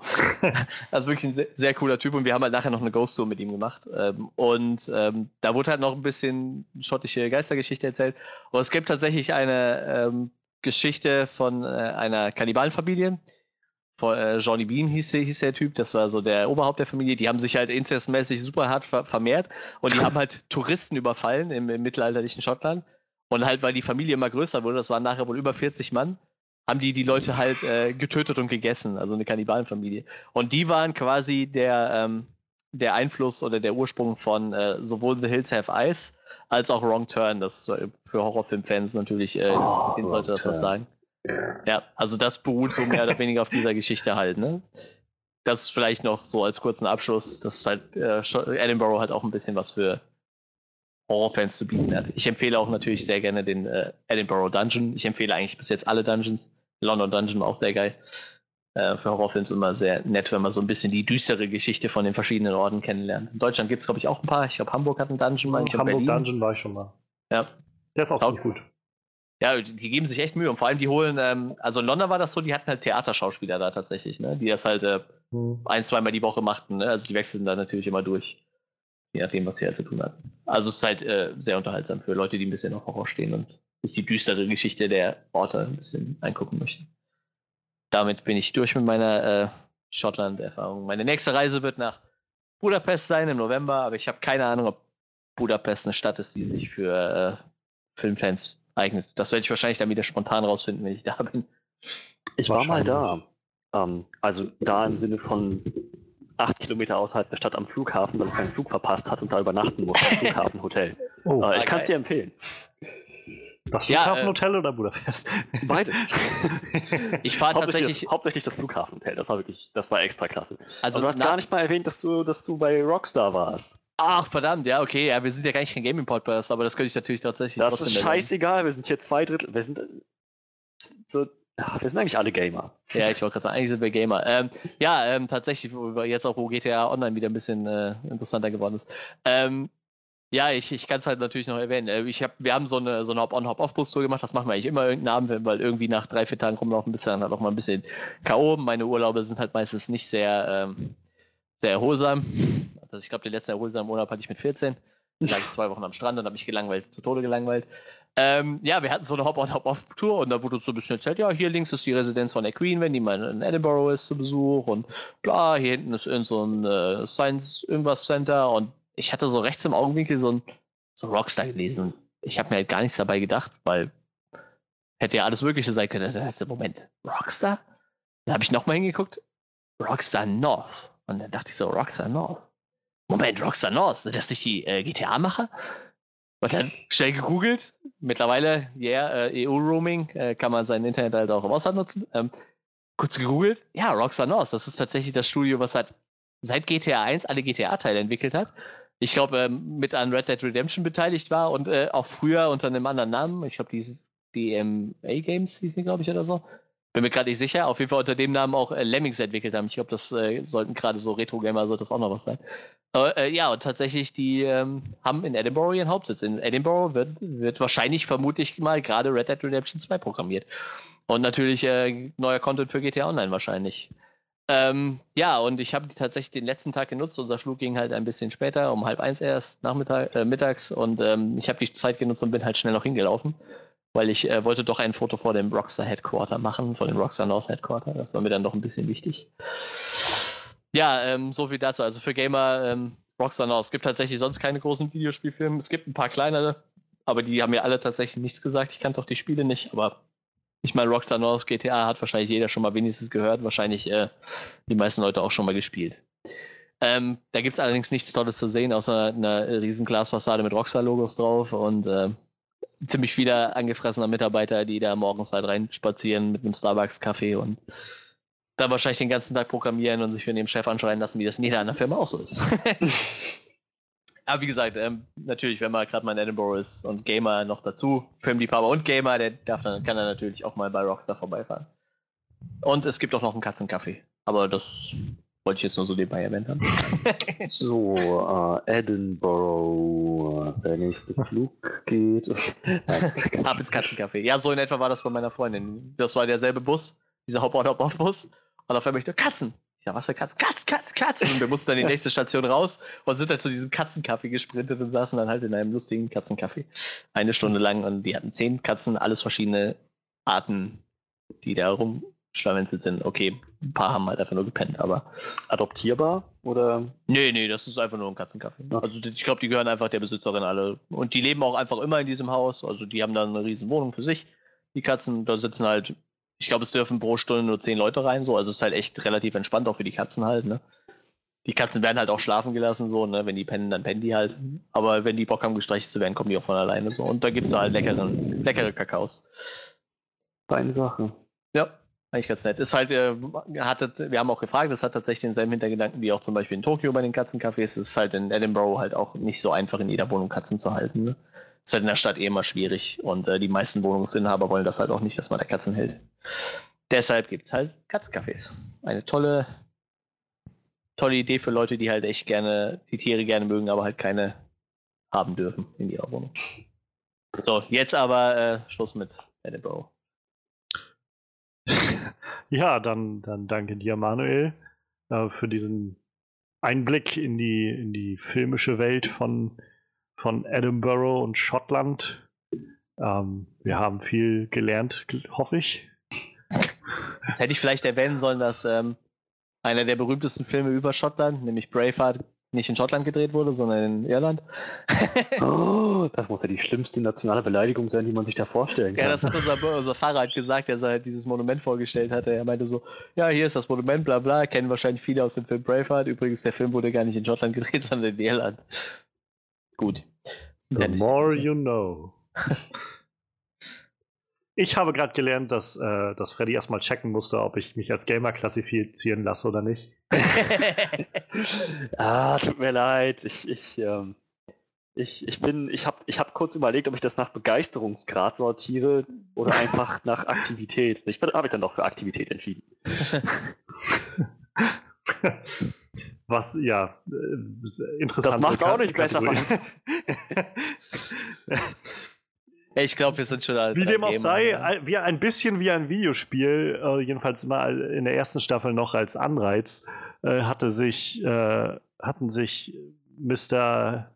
Nolan, nicht Christopher, sondern sein Bruder, Jonathan und ähm, seine Writing-Partnerin, deren Name ich jetzt vergessen habe, ähm, ja, die haben sich im Prinzip für die erste Staffel Westworld so ein bisschen Videospiele als, als äh, Grundkonzept genommen, um zu sagen, wenn Leute nach Westworld reisen, können sie ähnlich wie bei GTA einfach mal alles rauslassen, was sie, was sie in sich drin herumtragen. Und ja, holprige Überleitung, haha. Ich äh, habe jetzt die zweite Staffel Westworld mitverfolgt, die jetzt gerade zu Ende gegangen ist, letzten Sonntag und wollte jetzt noch mal kurz was darüber sagen. Denn sie ist auf jeden Fall viel diskutiert, sie ist viel, ähm, wird viel von vielen Leuten sehr gepriesen. Ähm, ich persönlich muss sagen, ich, also ich fand die erste Staffel Westworld sehr, sehr gut. Sehr gut. Viele Leute oder einige Leute haben damals bemängelt, dass halt die so einige Twists, die so zum Ende kamen, zu vorhersehbar waren. Ich habe die nicht vorher gesehen. Ich habe mich sehr gut überraschen lassen davon. Ähm, viele Leute, glaube ich, aber haben das auch sehr mit Lost verglichen, jedenfalls an vielen Stellen. J.J. Abrams ist ja auch Produzent der Serie mit. Ähm, und da, es war wohl auch bei Lost wohl schon so, dass es so ein, zwei Staffeln oder sowas gab, wo verschiedene Zeitebenen eine Rolle spielten, in mhm. denen was spielte. Oder dann der Twist war, dass etwas nicht in der, nicht jetzt spielte, sondern wann anders oder so. Und ja, dementsprechend, also mich haben die Twists in der ersten Staffel doch ziemlich äh, zufriedengestellt und auch die Story generell, also um das kurz abzureißen, Westworld ist halt dieser Park, den es gibt in der Zukunft jetzt, also das Ganze spielt halt irgendwo so in der Zukunft ein bisschen. Ähm, in dieser Zukunft hat man halt einen Park sich erdacht. Äh, interessanterweise, also das, der Originalfilm Westworld ist halt auch von Michael Crichton gemacht worden, der gleiche oh. Herr, der Jurassic Park geschrieben hat, wieder also auch irgendwie ein Park, der außer Kontrolle gerät. Ähm, ja, und im Prinzip ging es dann, geht es darum, dass, wie gesagt, dieser Park Westworld, so die eine, eine Wildwest-Welt nachstellt. Der Name ist nun mal Westworld. Ähm, und in der Serie haben sie es jetzt so aufgebaut, zu sagen, der Park existiert dann schon so seit 30 Jahren oder sowas. Und äh, Anthony Hopkins war in der ersten Staffel oder vor allem da und hat den, war sozusagen der, der Gründer des Ganzen und der Denker des Ganzen. Und die wollten halt sozusagen das so realistisch wie möglich machen und haben deshalb alle Menschen, die da sind, sozusagen die, die NPCs, wenn man so will, wenn man als Gast dahin geht, ähm, dass die auch so realistisch wie möglich sind und im Prinzip haben sie Hosts gebaut, also sozusagen Androidenwesen, die halt sehr, sehr menschenähnlich sind, aber ähm, im Prinzip künstlich geschaffen sind künstliche Erinnerungen bekommen haben und so weiter. Und diese erste Staffel drehte sich halt vor allem darum, wie verschiedene dieser Hosts nach und nach ähm, zu Bewusstsein gelangt sind, also wirklich eigenes Bewusstsein entwickelt haben. Es war immer ganz, ganz angenehm in der ersten Staffel, ganz viel Thema, dass sie, dass einzelne Charaktere immer ähm, ab und an eine Stimme gehört haben von jemandem, der ihnen halt gesagt hat, ähm, mach jetzt das, mach jetzt das oder sowas in der Art. Und zum Schluss halt die, also der letzte Schritt sozusagen im Maze, im Labyrinth, das war so der, der, der Kern des Ganzen, ähm, war sozusagen, dass sie erkennen, dass diese Stimme ihre eigene Stimme ist, der, die, der eigene Gedanke, den sie führen. Und ähm, gespickt war das Ganze halt dann mit vielen, vielen Charakteren, ähm, vielen, vielen guten Schauspielern. Also Evan Rachel Wood spielt die Hauptrolle Dolores, eine der Hosts.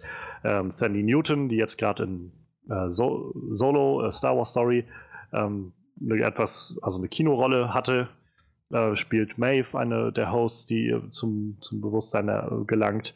James Marston ist dabei, Ed Harris spielt einen ziemlich grandiosen Charakter, also ziemlich tief kaputten Charakter, aber sehr, sehr großartig spielt er den. Anthony Hopkins, wie gesagt. Tessa Thompson ist super, super gut in dieser, in diesem, in dieser Serie. Luke Hemsworth ist dabei, der dritte Hemsworth-Bruder, der deutlich besser ist als Liam Hemsworth.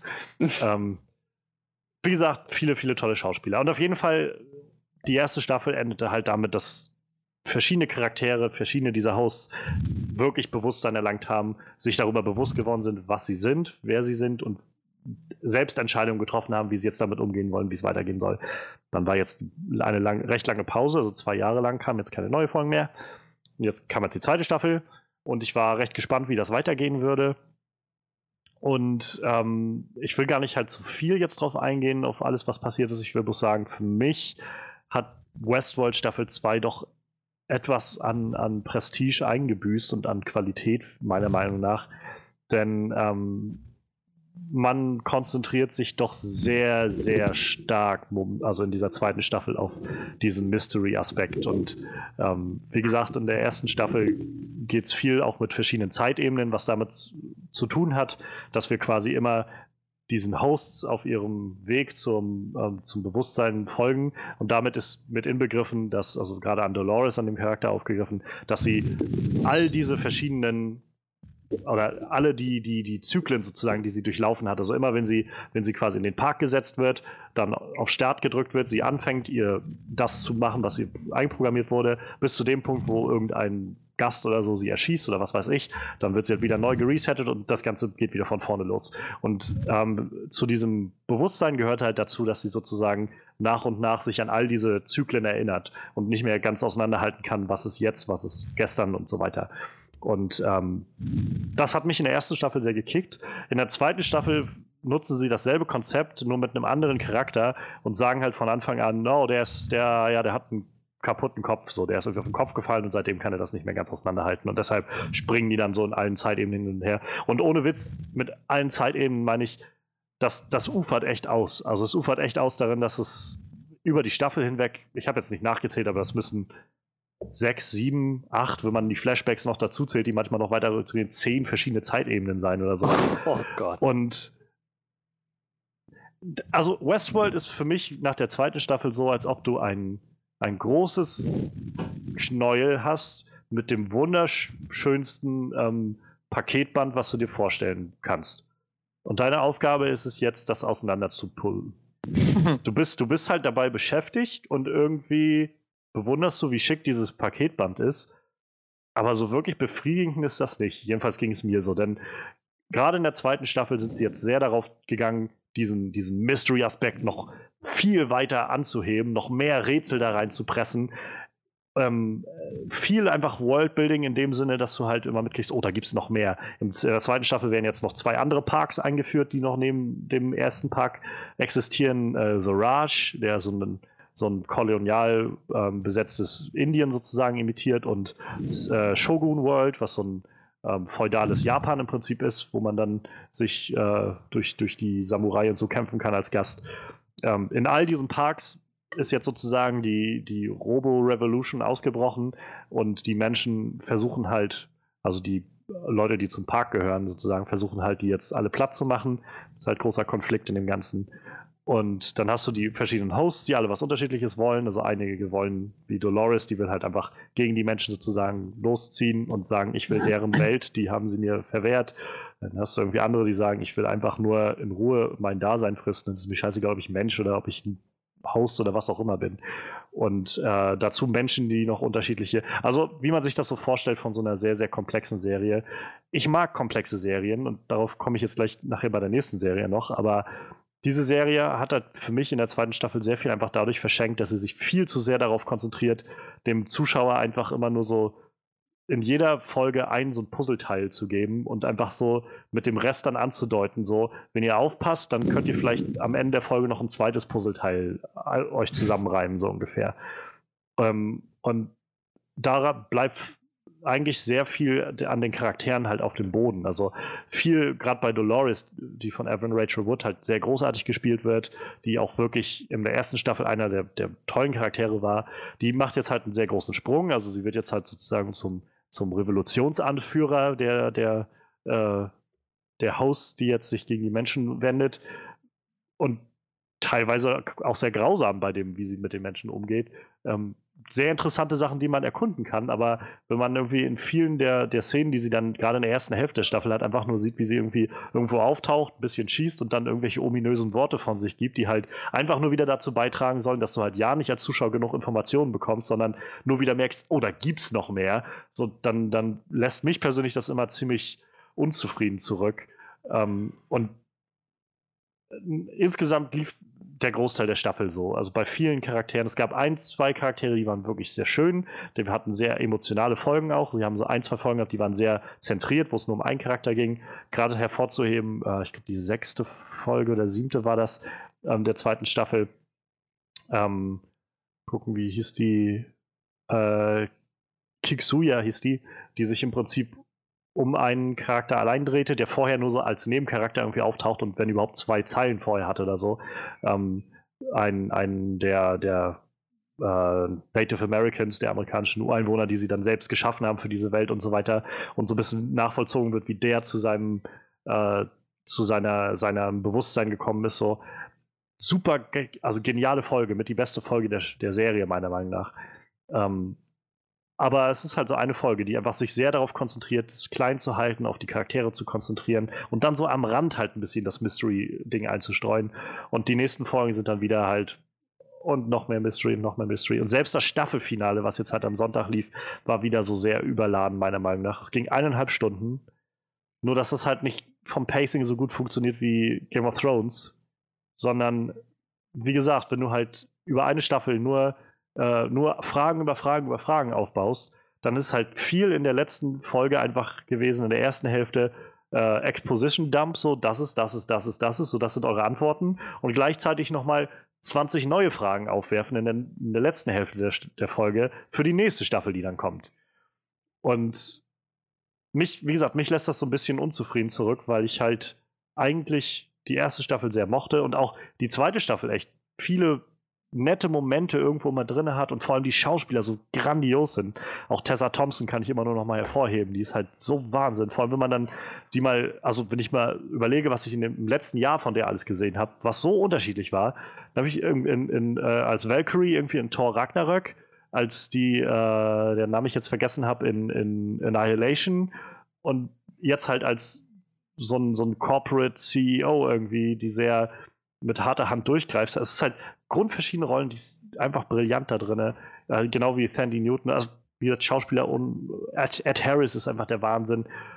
Aber im Endeffekt geht es meiner Meinung nach sehr daran, also nicht zugrunde, aber es büßt halt sehr viel daran ein, dass es sich zu sehr ernst nimmt, zu sehr, oh mein Gott, ist das nicht alles mysteriös so, statt sich mehr auf die Geschichte zu kon konzentrieren. Und wenn man nicht alles in tausend Zeitebenen erzählen würde, dann wäre die Geschichte auch also zum einen natürlich deutlich einfacher, ähm, aber finde ich auch deutlich nachvollziehbar an vielen Stellen.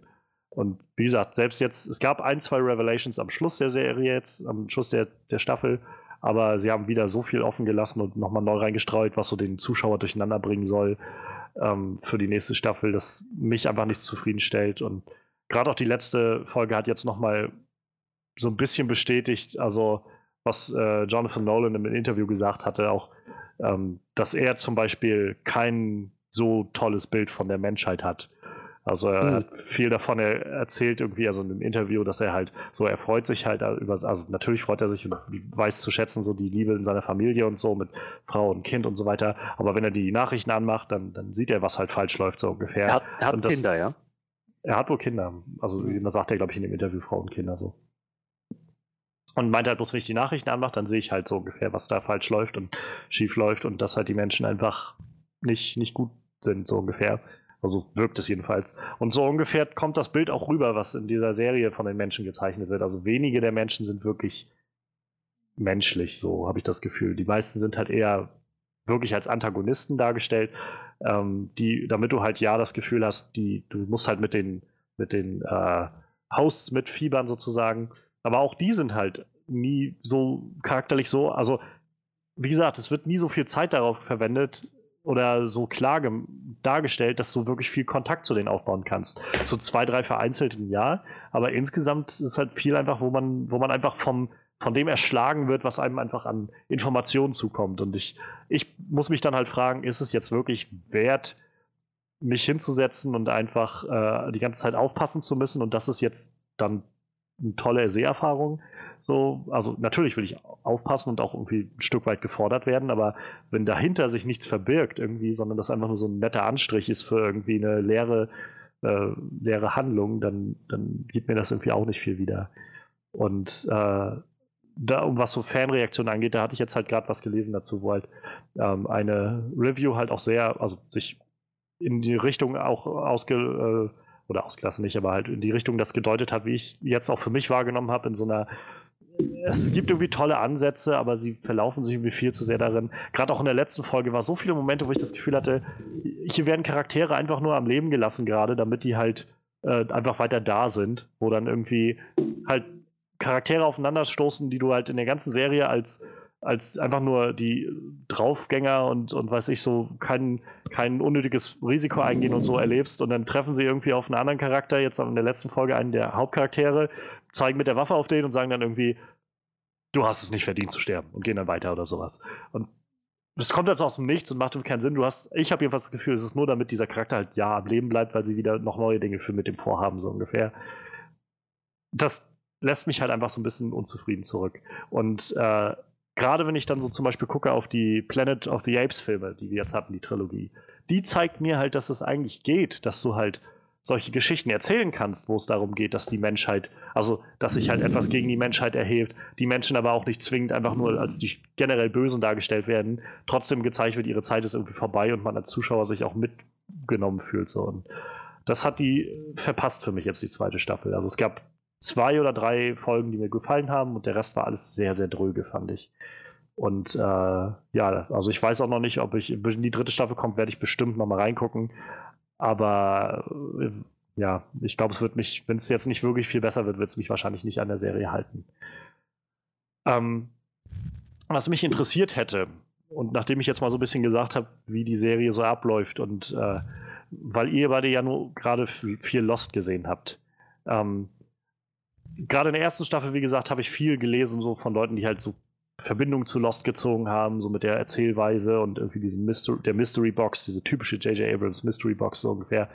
Ähm, ist es bei Lost ähnlich, dass man äh, einfach mit dem, mit dem Mystery-Aspekt so da dran gehalten wird? Weil ich, also ich hatte jetzt schon immer mal wieder überlegt, ob ich irgendwann mir die Zeit nehme, mal mit Lost anzufangen. Wenn das in dieselbe Richtung geht, frage ich mich, ob ich das wirklich sechs Staffeln oder wie, wie, wie lange das ist, mitmachen will. Und zum anderen, ähm, reizt euch denn eigentlich so ein, also reizt euch das allein der Gedanke nach Mystery, äh, das zu gucken? Mystery hat mich gecatcht für Lost. Aber mhm, was, was mich Fall, tatsächlich ja. dann dabei gehalten hat, was ich, was mich dazu angehalten hat, weiterhin Folge für Folge zu gucken, so immer mich auf die nächste Folge zu freuen, dem entgegenzufiebern, so Staffel für Staffel, ähm, das wirklich so dieses, dieses schöne Seherlebnis zu haben, das waren die Charaktere und die Stories. Also klar, der, die Insel, das ganze Mystery um die Insel, das ist im Prinzip die Rahmenhandlung. Was Lost in erster Linie macht, ist, die Serie erzählt super interessante Character Arcs. So, das war das, was mich so am, am Zuschauen gehalten hat. Nicht persönlich zumindest. Ich weiß nicht, wie es Manuel geht. Ja, bei mir war es so, so eine Kombination aus allem, ne? Also auch dieses Mysterium um die Insel hat, zieht er natürlich auch irgendwie in seinen Bann so, ne? Ja, natürlich. Also ja. Klar, Lost lebt natürlich von, von äh, ziemlich starken Charakteren auf jeden Fall. Ähm, und die wachsen einem auch echt über die Serie ziemlich ans Herz. Äh, vor ja, allem. oh ja. Es, es werden halt zwischendurch ja auch natürlich immer ein paar ausgesiebt, so. Aber ich sag mal so, der Kern, der da halt bleibt, der, der wächst einem halt echt irgendwie ans Herz. Aber wie gesagt, natürlich, ähm, die streuen halt immer wieder äh, neue Mystery-Dinger rein. Und ich meine, bis heute ist äh, gefühlt die Hälfte davon noch nicht aufgeklärt. wir also wissen schon mal, wo der Eisbär herkommt. Zum Beispiel, ja, wir wissen, wo der Eisbär äh, herkommt. Ähm, also, ja, wie gesagt, also, es ist eigentlich diese Kombination aus beidem. Also der Mystery-Aspekt und, und die äh, Geschichte um die Charaktere. Und ich finde, also äh, ich glaube, diese ganzen Zeitsprünge sind nicht ganz so weird wie bei äh, Westworld, wie so wie du das gerade beschrieben hast. So. Also wie also gesagt, ich fand halt in, in der zweiten Staffel ist es halt meiner Meinung nach sehr sehr ausufernd angewandt worden. Und ich meine halt, also wenn man nach dem, was man so mitbekommt aus den Interviews und auch bei, bei YouTube gibt es dann immer so diese Begleitvideos, die sie dann veröffentlichen. Ähm, das ist halt auch schon so von denen gewollt, also die machen sich halt auch schon die Gedanken drum. Und wie gesagt, für die ist scheinbar, also habe ich das Gefühl, für Jonathan Nolan und äh, Lisa Joy heißt die andere, die Co-Creator. Ähm, ich habe halt das Gefühl, das ist für die einfach so ein wir, Hauptsache, es ist komplex genug so. Und es gibt halt immer noch, also bei einigen Charakteren halt so dieses emotionale Moment immer wieder. Also selbst so jemand wie Dolores irgendwie hat halt ihre, also alle haben irgendwie ihre Arc, aber nie habe ich das Gefühl gehabt, dass ich so wirklich mit denen mitfiebern kann in der zweiten Staffel, weil die einfach viel zu sehr halt die so, so 80 Prozent in einer Folge machen, einfach Mystery weiter anfachen und dann ab und an mal so eine, so eine kleine Reveal geben, aber dadurch wieder fünf neue Fragen so ungefähr. Und äh, der Rest ist dann halt so ein bisschen Charakterarbeit, dass du irgendwie mal das bisschen ausspielst, was die Charaktere so machen oder was sie bewegt oder so. Aber auf Dauer zieht das halt einfach nicht bei mir, muss ich sagen. Und wie gesagt, wenn dann noch diese Zeitebenen dazu kommen, du sowieso noch nicht weißt, so, okay, so langsam kann ich er erkennen, was wann ist, aber was bringt mir denn das jetzt? Jetzt muss ich erst nach jeder Folge mal alles auseinanderpulen und zum Schluss, also selbst jetzt in der letzten Folge gab es halt noch mal so ein paar Reveals für die wo man die Staffel noch mal ein bisschen anders sehen könnte in ein, zwei äh, Szenen so ungefähr, weil man dann einige Zeitebenen noch mal neu irgendwie gesetzt hat für sich. Aber selbst das ist so, wo ich nicht sitze, oh mein Gott, so, sondern einfach nur, aha, ja, das macht Sinn. So, Hat, hattest du denn äh, das Gefühl, dass dieser ganze Mystery-Kram, der in der Serie vorkam, äh, zu, zu irgendeinem höheren Sinn führt am Ende? Oder wirkte das eher so, so, als müsste man jetzt unbedingt noch was Mystery reinquetschen? Weil ich hatte zum Beispiel bei Lost nie das Gefühl, dass es dass sie zwanghaft versuchen, noch was reinzubringen. Ich hatte halt immer das Gefühl, Ja. dass es nachher zu einem großen Ganzen führt halt. Ne? Und ich finde, das macht die Serie halt sehr einzigartig irgendwie. Also ich glaube halt schon, dass sie irgendwie einem größeren Thema folgen, so mit allem, was sie da machen. Und äh, gerade mit, also sie, sie folgen halt so einer gewissen philosophischen Denkweise auch mit allem, was da passiert. Ähm, stellen halt auch immer wieder Fragen äh, bezüglich des menschlichen Handels, bezüglich des Hosts-Handelns und so weiter. Was macht di- Dinge unterschiedlich oder nicht? Ist die Zeit der Menschen jetzt vorbei und so? Also es ist jetzt nicht so, dass es irgendwie keinen keinen wirklichen tieferen Punkt oder sowas hätte. Nur habe ich halt gerade in der zweiten Staffel das Gefühl gehabt, dass diese, zum Beispiel diese ganze Nummer mit dem, äh, mit diesen Zeitebenen einfach wie so ein Gimmick für mich wirkte, weil ich halt, ich habe es in der ersten Staffel erlebt und da war es dann aber auch beendet mit der ersten Staffel, weil halt Dolores zu ihrer, zu ihrem Bewusstsein gekommen ist und nicht mehr einfach alle Zeitebenen durcheinander gebracht hat, die sie erlebt hat, sondern war das halt do durch so. Und naja, und jetzt hast du halt irgendwie die Staffel, wo so ein Charakter halt, einer der Hauptcharaktere, wie gesagt, irgendwie eine Beschädigung in seinem, seiner Prozessoren da irgendwie hat und dadurch einfach das durcheinander bringt. Das wirkt dann halt auf mich wie so ein Gimmick, wie wir müssen irgendwie dieses Element wieder reinkriegen. Also ich, ich verstehe schon, diese Serie macht das so zu ihrem, zu ihrem Merkmal irgendwie, dass sie halt sich sehr darauf konzentriert, halt die, die Zuschauer damit durcheinander zu bringen. Aber ich weiß nicht, also ich habe halt so das Gefühl, das sind so, so billig erkaufte Twists, die dann kommen. Weil das sind eigentlich keine Twists, das sind einfach nur so Dinge, die du halt so komplex und verschachtelt erzählst irgendwie, dass es dann wie so ein Twist wirkt, wenn du es am Schluss auflöst. Aber wenn du halt, also für mich ist halt immer noch zum Beispiel so ein, sowas wie ein Twist, ist halt immer das beste Beispiel irgendwie Six Sense am Ende. So, das ist halt ein Twist. Hm. Das ist halt was, was du im Film nicht kommen siehst, weil du einfach nicht die Erwartungshaltung daran hegst und dann aber dir sozusagen den, den, den Teppich unter den Füßen nochmal wegzieht und dann siehst du halt alles nochmal in einem neuen Licht. Hier ist es aber halt so, da, du hast im Prinzip nicht so ein Element, sondern einfach nur, wir erzählen quasi den Weg dahin auf so vielen Kurven und Verkrümmungen, dass du halt dann am Schluss da sitzt und denkst so, oh, ja, das hätte ich jetzt nicht kommen sehen. Aber nicht, weil ich es nicht erwartet habe, sondern einfach, weil die Geschichte das nicht so erzählt hat, dass du da jemals drauf gekommen wärst. Vielleicht bin ich auch einfach zu, also ist jetzt auch meine Meinung, es gibt auch ganz offensichtlich viele Leute, die das, die das äh, sehr gut fanden. Wie gesagt, unter dieser Review, die ich gesehen habe, waren einige Kommentare von Leuten, die halt meinten, oh, ja, ganz offensichtlich hat es hier jemand nicht verstanden, so ungefähr.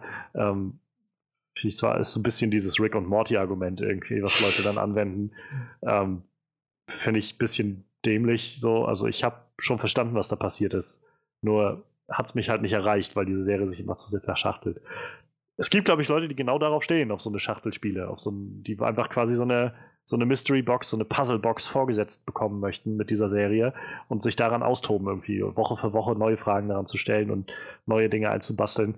Diese finale Folge der, der Staffel jetzt hatte auch noch eine Post-Credit-Scene, die auch noch mal völlig neue Dinge eingeworfen hat, die vorher noch nirgendwo aufgetaucht sind. So, und das ist so, okay. Da hatten sie tatsächlich Ich- bei Lost auch sowas Geiles. Ähm, Ich habe mir damals extra die DVD-Staffel von der äh, die DVD-Box von der sechsten Staffel geholt, weil sie äh, gesagt haben, da kämen noch mal, äh, da würden einige Fragen beantwortet.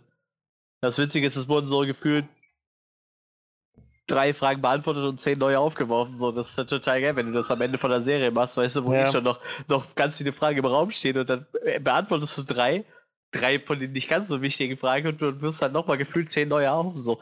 Das ist halt echt, äh, das ist halt schon hardcore so. Also, das sind Sachen, da, da diskutieren die Leute ja heute noch drüber, was da abgegangen ist. Ja. Ich glaube halt einfach, dass, ähm, dass, also was HBO eigentlich mal vorhatte, dass halt Westworld so äh, Game of Thrones dann irgendwann ablösen wird, wenn Game of Thrones jetzt durchgelaufen ist als ihr großes Flaggschiff, so, das, das wird nicht passieren. Also so oder so ist die Serie, glaube ich, einfach zu, zu Nische, sag ich mal, von ihrer ganzen Art her, zu, ich will nicht sagen zu anspruchsvoll, aber ich glaube einfach nicht jeder hat Freude daran, sich halt damit auseinanderzusetzen und ständig einfach alles auseinanderpulen zu müssen, was die Serie einem sagen will. Ähm, und davon ab, wie gesagt, ich mochte die erste Staffel sehr gerne und ich verliere so langsam das Interesse, wenn ich die zweite Staffel mhm. sehe. So. Ich werde, wie gesagt, den Anfang der dritten Staffel noch gucken, in der Hoffnung, dass sie mir da dann nochmal ein paar Antworten auf das geben, was ich jetzt in der zweiten Staffel gesehen habe. Aber selbst dann. Mh. Hm. Und dann gibt es halt immer so Kniffe, die ich halt auch so faul finde, irgendwie, wo dann ab und an einfach so kommt, übrigens, dieser Charakter hier, den ihr die ganze Zeit für den Menschen gehalten habt, ist auch ein, auch ein Host. So. Das war in der ersten Staffel ein riesengroßer Twist, als das bei dem, einem Charakter passiert ist, der da irgendwie im Park mit zu tun hatte und dann rauskam, das ist gar kein Mensch, das ist ein Host und der wusste es halt selbst nicht. So, und jetzt habe ich das Gefühl, in der zweiten Staffel wird das ab und an immer mal so eingeworfen, wenn du halt das gerade brauchst. So, wenn, wenn jemand irgendwie in, ist in der Zwickmühle und ihm steht irgendwie ein Soldat gegenüber und dann sagt der Soldat halt, übrigens, ich bin, äh, ich bin ein Host, ne? Also alles okay. Und das war vorher nie irgendwie vorbereitet oder so oder irgendwas, war einfach nur so, da ist es jetzt so. Und ich weiß nicht, mich, mich stellt es nicht so ganz zufrieden. Und es ist halt viel zu viel Arbeit, finde ich, dafür, dass, also für eine Serie, die eigentlich so wenig dahinter bietet. Also wenn, wenn, der, wenn das Payoff wenigstens groß wäre, dann hätte ich wahrscheinlich noch mehr, äh, mehr Interesse und, und Freude daran. Ja, also ich werde wahrscheinlich Lost nochmal irgendwann mir vornehmen werden, aber das, ähm, ich brauche einfach Zeit dafür, glaube ich. vielleicht, wenn ich mal ein bisschen Leerlauf habe, kann ich mal zwei, drei Wochen irgendwie rausklammern oder so. Man weiß gar nicht, wo die gerade zu sehen ist. Vielleicht habe ich die auch gerade, also auf Netflix jedenfalls nicht. ja, äh, so viel erstmal zu Westworld. Sonst ähm, habt ihr denn noch Lust, überhaupt da in die Serie mal reinzuschauen? Also ich kann die erste Staffel halt immer noch sehr empfehlen. Ja, ja ich habe die halt immer noch auf dem Zettel, aber halt vielleicht sagt dir die zweite Staffel auch mehr zu als mir. So. Ja, ich habe wieder auch viel gelesen von Leuten, die das einfach sehr gut fanden, was da passiert ist. So. Mir hat es irgendwie nicht so viel gegeben auf, in der zweiten Staffel. Ich werde es auf jeden Fall irgendwann mal gucken. Wahrscheinlich dann, wenn du Lost guckst, also so in 30 Jahren oder so. okay, keine Ahnung, mal gucken. Irgendwann werde ich mir mal vornehmen. 30 Jahre, Mensch. da haben wir wahrscheinlich schon zwei Lost Reboots gehabt. Ja, wahrscheinlich. 30 Jahre? Kann ja, ich mir vorstellen, in 30 Jahren. ach so, ach so, meinst du, in 30 Jahren. Hm. 30 Jahre Serie. so. Oh Gott, wäre das frustrierend. weißt du, du hast so, so eine Serie mit der Laufzeit von, weiß ich, so Doctor Who irgendwie, die so 50 Jahre geht. Mhm. Nur halt eine Story, die die ganze Zeit durchläuft und nirgendwo mal einen Endpunkt setzt. So nur eine Puzzlebox nach der nächsten. oh Gott. Ja, äh, für dich, wäre das was für dich noch, Freddy, oder? Ich glaube nicht, nein. Ähm, ich bin, vielleicht liegt es auch gerade nur an meiner derzeitigen äh, Stimmung, so, ich bin gerade sehr zu haben für Sci-Fi Fantasy. Ähm, allerdings, ja, ich weiß, Westworld Freddy ist gerade sehr für genau Dinosaurier genau. zu haben, habe ich gehört. Ja, das auch. ähm, ähm, ich weiß, Westworld fällt genau da rein, aber ich glaube, das wäre dann doch, nach allem, was ich höre, wäre das doch, glaube ich, ein bisschen zu ähm, philosophisch gut-punchend. Ja, ich weiß nicht, ob ich das brauche. Kann ich verstehen. Ähm, hast du denn das Gefühl, dass so ein, so ein Lost großes Loch irgendwo in deinem Leben ist und du eigentlich nochmal so eine Serie wie Lost brauchst? Oder hast du auch das Gefühl, eigentlich so eine Lost-Nummer ist so once in a lifetime und das reicht. Das, das Schöne ist, ich vermisse Lost, aber es hat kein Loch hinterlassen in dem Sinne.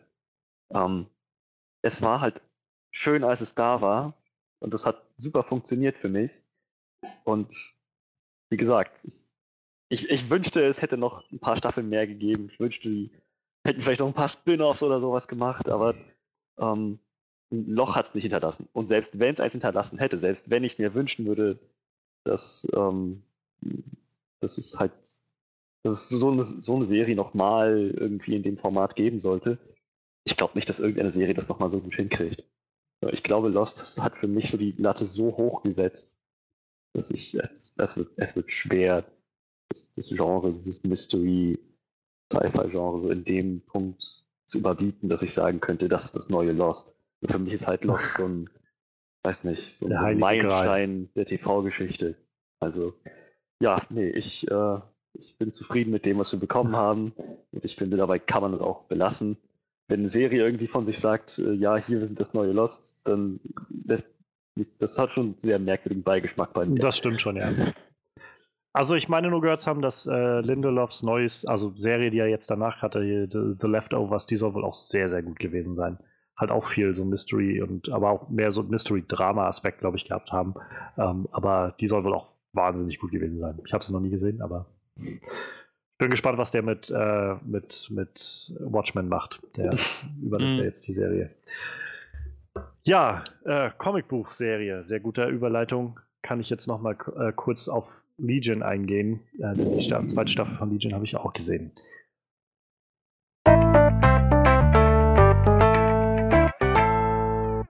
Ich habe Legion ähm, Anfang des Jahres irgendwann angefangen, die erste Staffel nämlich zu sehen bei Sky. Und ähm, die erste, also es ist eine verhältnismäßig kurze Staffel, also beide, die erste Staffel hat, glaube ich, acht Folgen und die zweite jetzt elf gehabt und ähm, lässt sich dadurch eigentlich immer ganz gut gucken. Ich habe äh, vor, weiß ich nicht, vier Wochen oder so äh, Freddy Fargo empfohlen, die Serie. Oh ja, und die habe ich gesehen. Freddy hat äh, Fargo gesehen. Und ja, also die Serie Legion stammt halt vom selben Macher wie Fargo. Noah Haley, Hawley, ich weiß nicht genau, wie man seinen Namen ausspricht. Und ja, also für alle, die Fargo gesehen haben und Legion nicht gesehen haben, die Serie ist ungefähr, also mindestens so abgedreht wie Fargo vom Ton. Und dann muss man sich dazu vorstellen, dass er, dass Fox ihm scheinbar einfach gesagt hat, weißt du was, äh, FX, das Studio ihm einfach gesagt hat, weißt du was, go nuts. So. Mach, solange am Schluss irgendwie eine fertige Serie rauskommt, hast du freie Hand. Und wenn man jetzt dazu bedenkt, dass halt Fargo schon eine komplexe, relativ komplexe Figurenkonstellation hatte, die irgendwie zu dieser verschachtelten Story führte irgendwie oder sehr facettenreichen Story führte, ähm, ist Legion halt das Grundthema einfach viel mit, hat einfach viel mit Realität zu tun. Was ist real, was ist nicht real, was ist Wahnsinn und so weiter. Wenn man das alles noch dazu bedenkt, hat man vielleicht so ein vages Verständnis davon, was Legion ausmacht. Also ähm, grob gesagt erstmal, Legion basiert halt auf Comics, ähm, ist aus dem X-Men-Universum. Man, äh, wenn man das so sagen will, also die Serie nennt halt die Charaktere an ein, zwei Stellen Mutanten, die sie sind. Es wird so ein bisschen angedeutet, wer der Vater von äh, David, also dem Hauptcharakter, ist. Es wird jetzt, wurde nie bestätigt, geschweige denn, dass er aufgetaucht ist. Also ähm, in den Comics ist es halt so, dass, dass Legion, also David, der Sohn von Professor Xavier ist und halt einer der, der mit mächtigsten Mutanten des Planeten.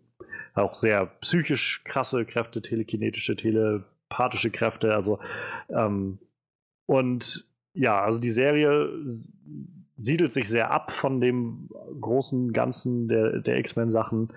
Ähm, sie startet in der ersten Staffel damit, dass David in der Psychiatrie sitzt und ähm, auch schon länger da ist und halt rausgeholt wird am, am Anfang der ersten äh, Folge von verschiedenen Leuten von so einer Institution, die halt auch nach mächtigen Mutanten sucht.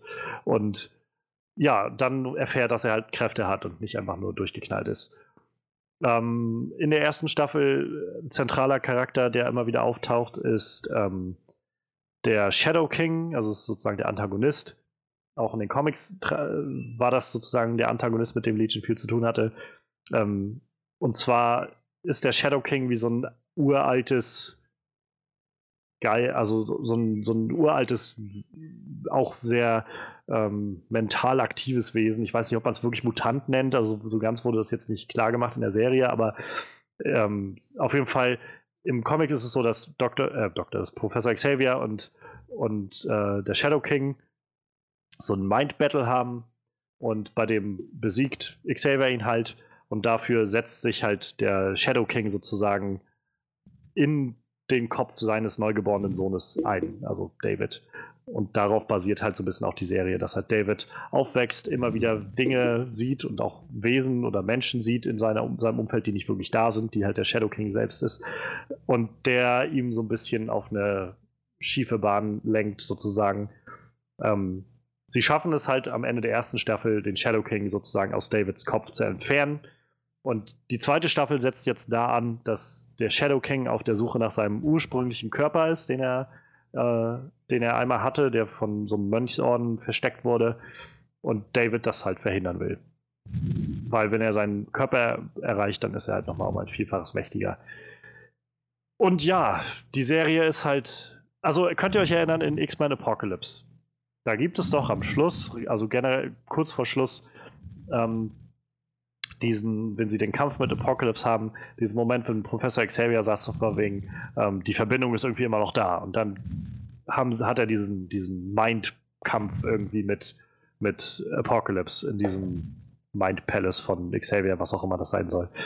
Wo sie sich einfach gegenseitig ins Gesicht schlagen und Apocalypse dann riesig wird. Ja. Mhm. Die erste Folge von der zweiten Staffel hat ein Mind Battle von, äh, von David und Farouk, das ist so der, der normale Name, sag ich mal, vom Shadow King, ähm, der im Prinzip in Form eines, eines Dance Battles passiert in einer Disco.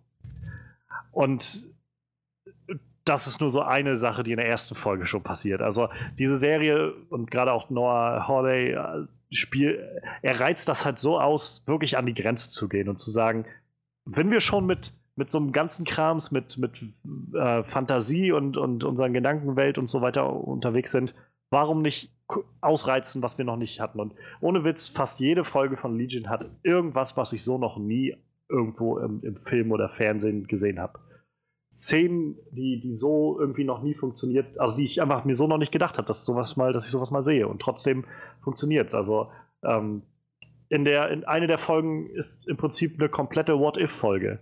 Nachdem, äh, nachdem David in, der Staffel jetzt einen recht großen Verlust, einen persönlichen Verlust mit hinnehmen muss, ist die Folge darauf quasi einfach tausend, oder nicht tausend, aber halt zig verschiedene Davids, die alle unterschiedliche Leben leben, ähm, sozusagen so unterschiedliche Universen wie oder sowas, wie, wie er da leben würde, weil er halt versucht, aus seinem, seinem trauergebeutelten äh, Wesen irgendwie auszubrechen.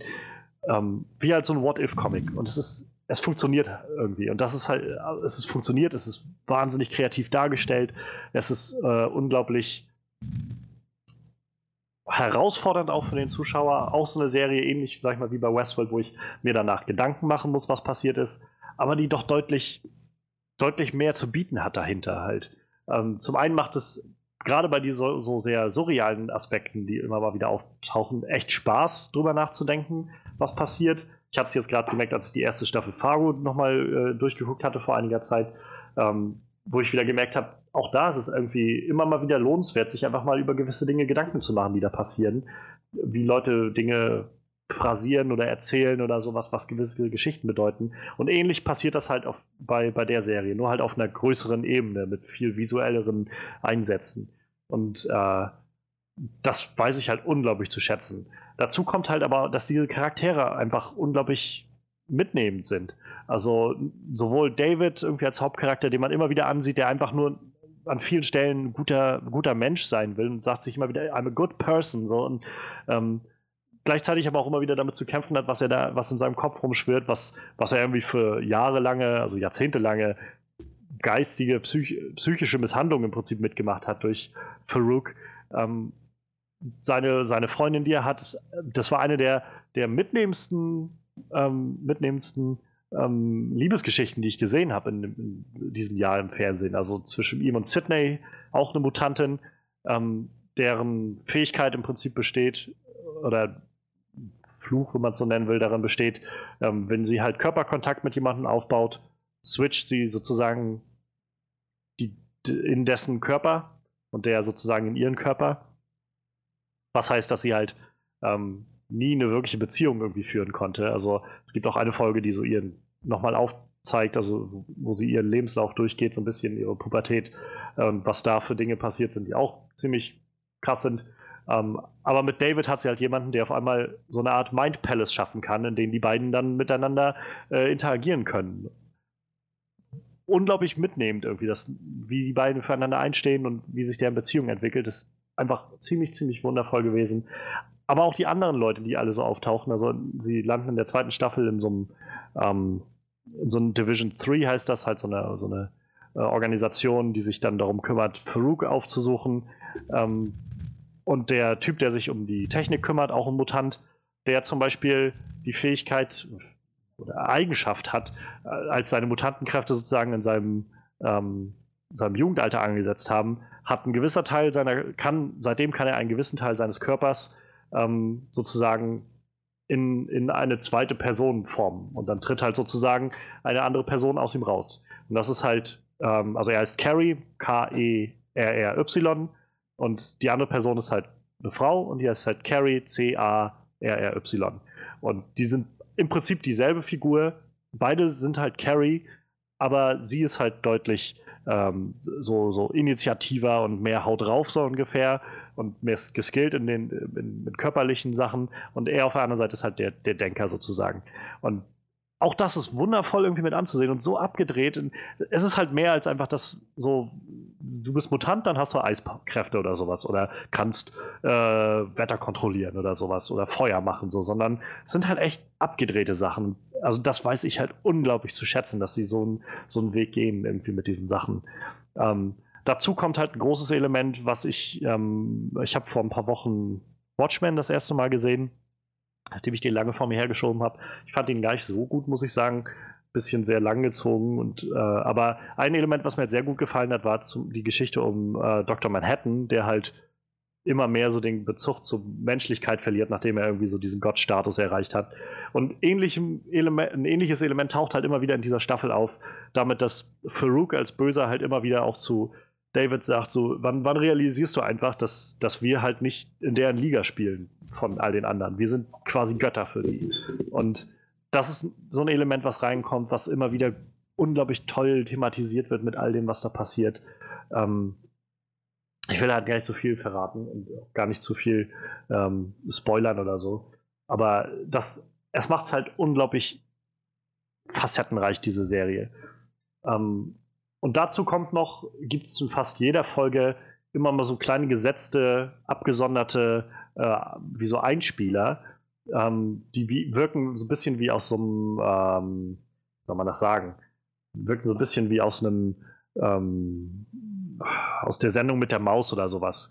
Nur halt, also hast du halt so einen Erzähler, der wird von John Hamm gesprochen, oder der spricht ihn ein, der halt was erklärt. Und dann währenddessen hast du quasi wie so, ein, wie so eine weiße weiße Fläche einfach nur und in der tauchen dann halt Personen auf, die halt irgendwas tun, was halt der Erzähler gerade beschreibt.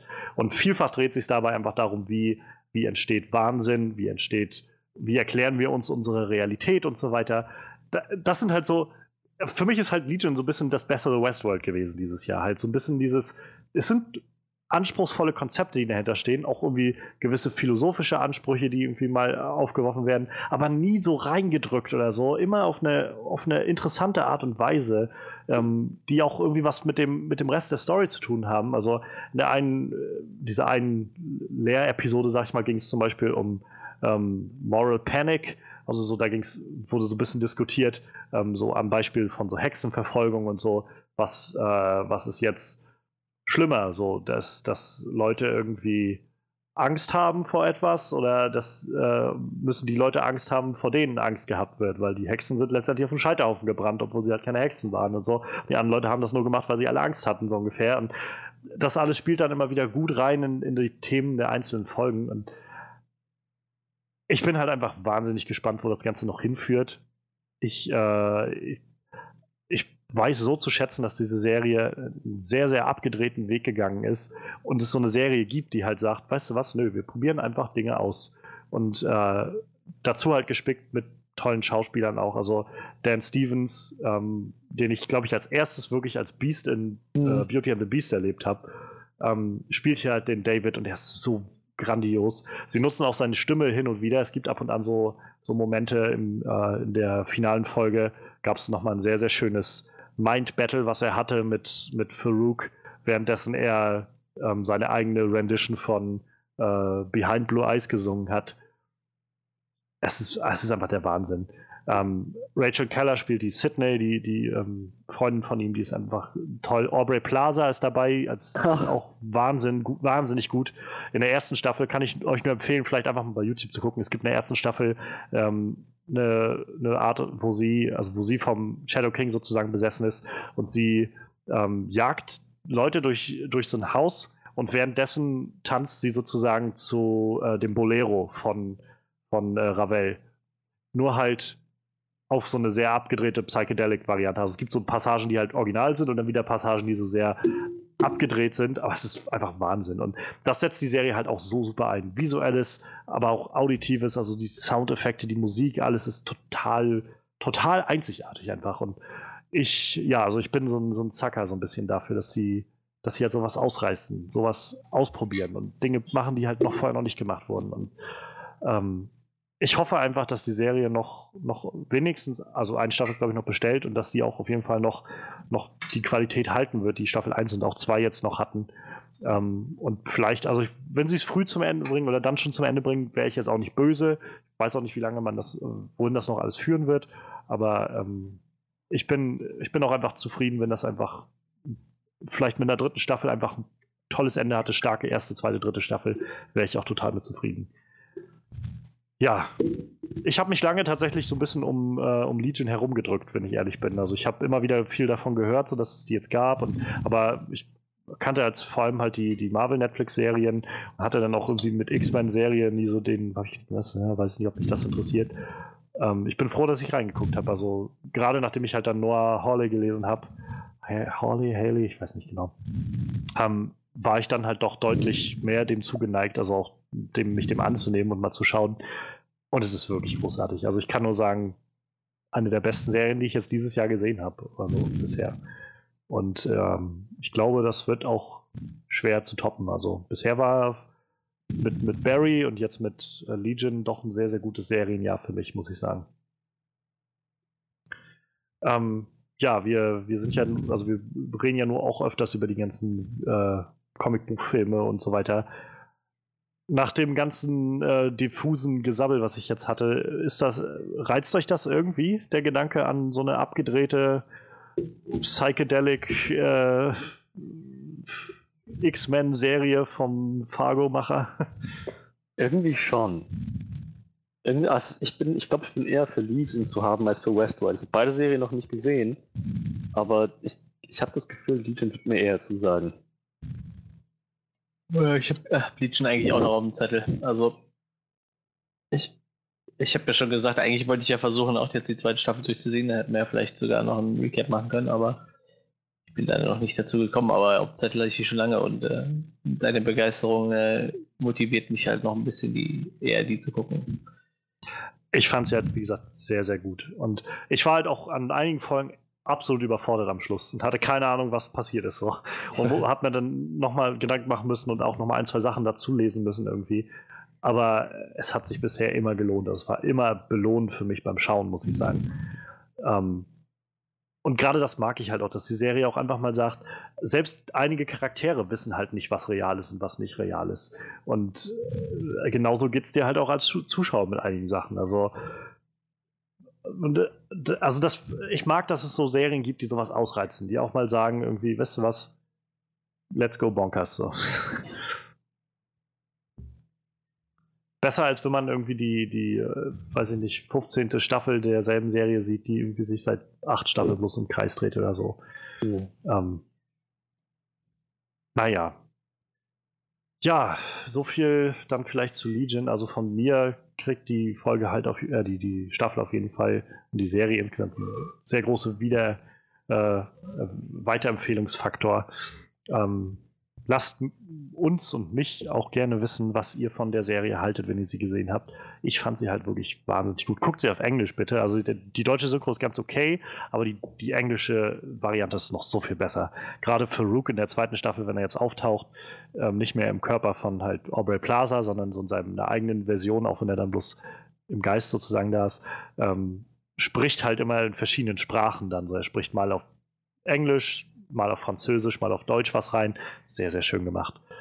Ähm, ja, kann ich nur empfehlen und wie gesagt, lasst mich gerne wissen, was ihr davon denkt. Ich bin sehr heiß darauf, mit irgendjemandem darüber zu, zu kommunizieren. Ah, ja, da würde ich sagen, so weit, so gut. Ähm, unsere Potpourri-Folge damit ein bisschen abgeschlossen. Ähm, haben wir doch wieder ganz schön was zusammenbekommen. Auch ohne mhm. konkreten Review-Film heute. ja, wie gesagt, ihr könnt uns erreichen, wenn ihr das wollt, bei Soundcloud. Da findet ihr unseren Onscreen-Podcast ähm, und dementsprechend auch bei iTunes. Da haben wir das Ganze auch. Da würde es uns natürlich zum Beispiel auch sehr freuen, wenn ihr dem Ganzen nochmal so ein, so ein äh, Upvote-Rating gebt oder, oder auch mal vielleicht eine kleine Bewertung schreibt oder so. Das sind die Sachen, die uns halt immer helfen, dass andere Leute auch aufmerksam werden können auf das, was wir hier tun. Ja, davon ab, schreibt uns gerne auch bei, äh, bei unserer Website onscreenreview.de Kommentare oder guckt in unsere Bibliothek mit allen Dingen, die wir so gemacht haben. Alles findet ihr da. Und ihr findet uns bei Facebook, Onscreen Review. Und ihr findet Manuel bei Instagram. Nee, wir haben jetzt übrigens auch einen neuen Instagram-Account. Da mache ich jetzt kurz Werbung für. Und zwar ist er äh, Travel Ugly. Travel Ugly, weil wir immer so hässliche Urlaubsfotos machen. Wir sind, äh, meine Freundin und ich, wir sind sehr talentiert darin, hässliche Urlaubsfotos zu machen. Also, wenn ihr wirklich die hässliche Seite vom Urlaub sehen wollt, dann äh, instagram.com slash travelugly. Genau. Kommt auch nochmal in die Beschreibung rein. Mich könnt ihr auf Twitter finden. Auch das findet ihr dann nochmal in der Beschreibung. Und wenn ich jetzt nichts vergessen habe, dann sind wir, glaube ich, erstmal entlassen für heute.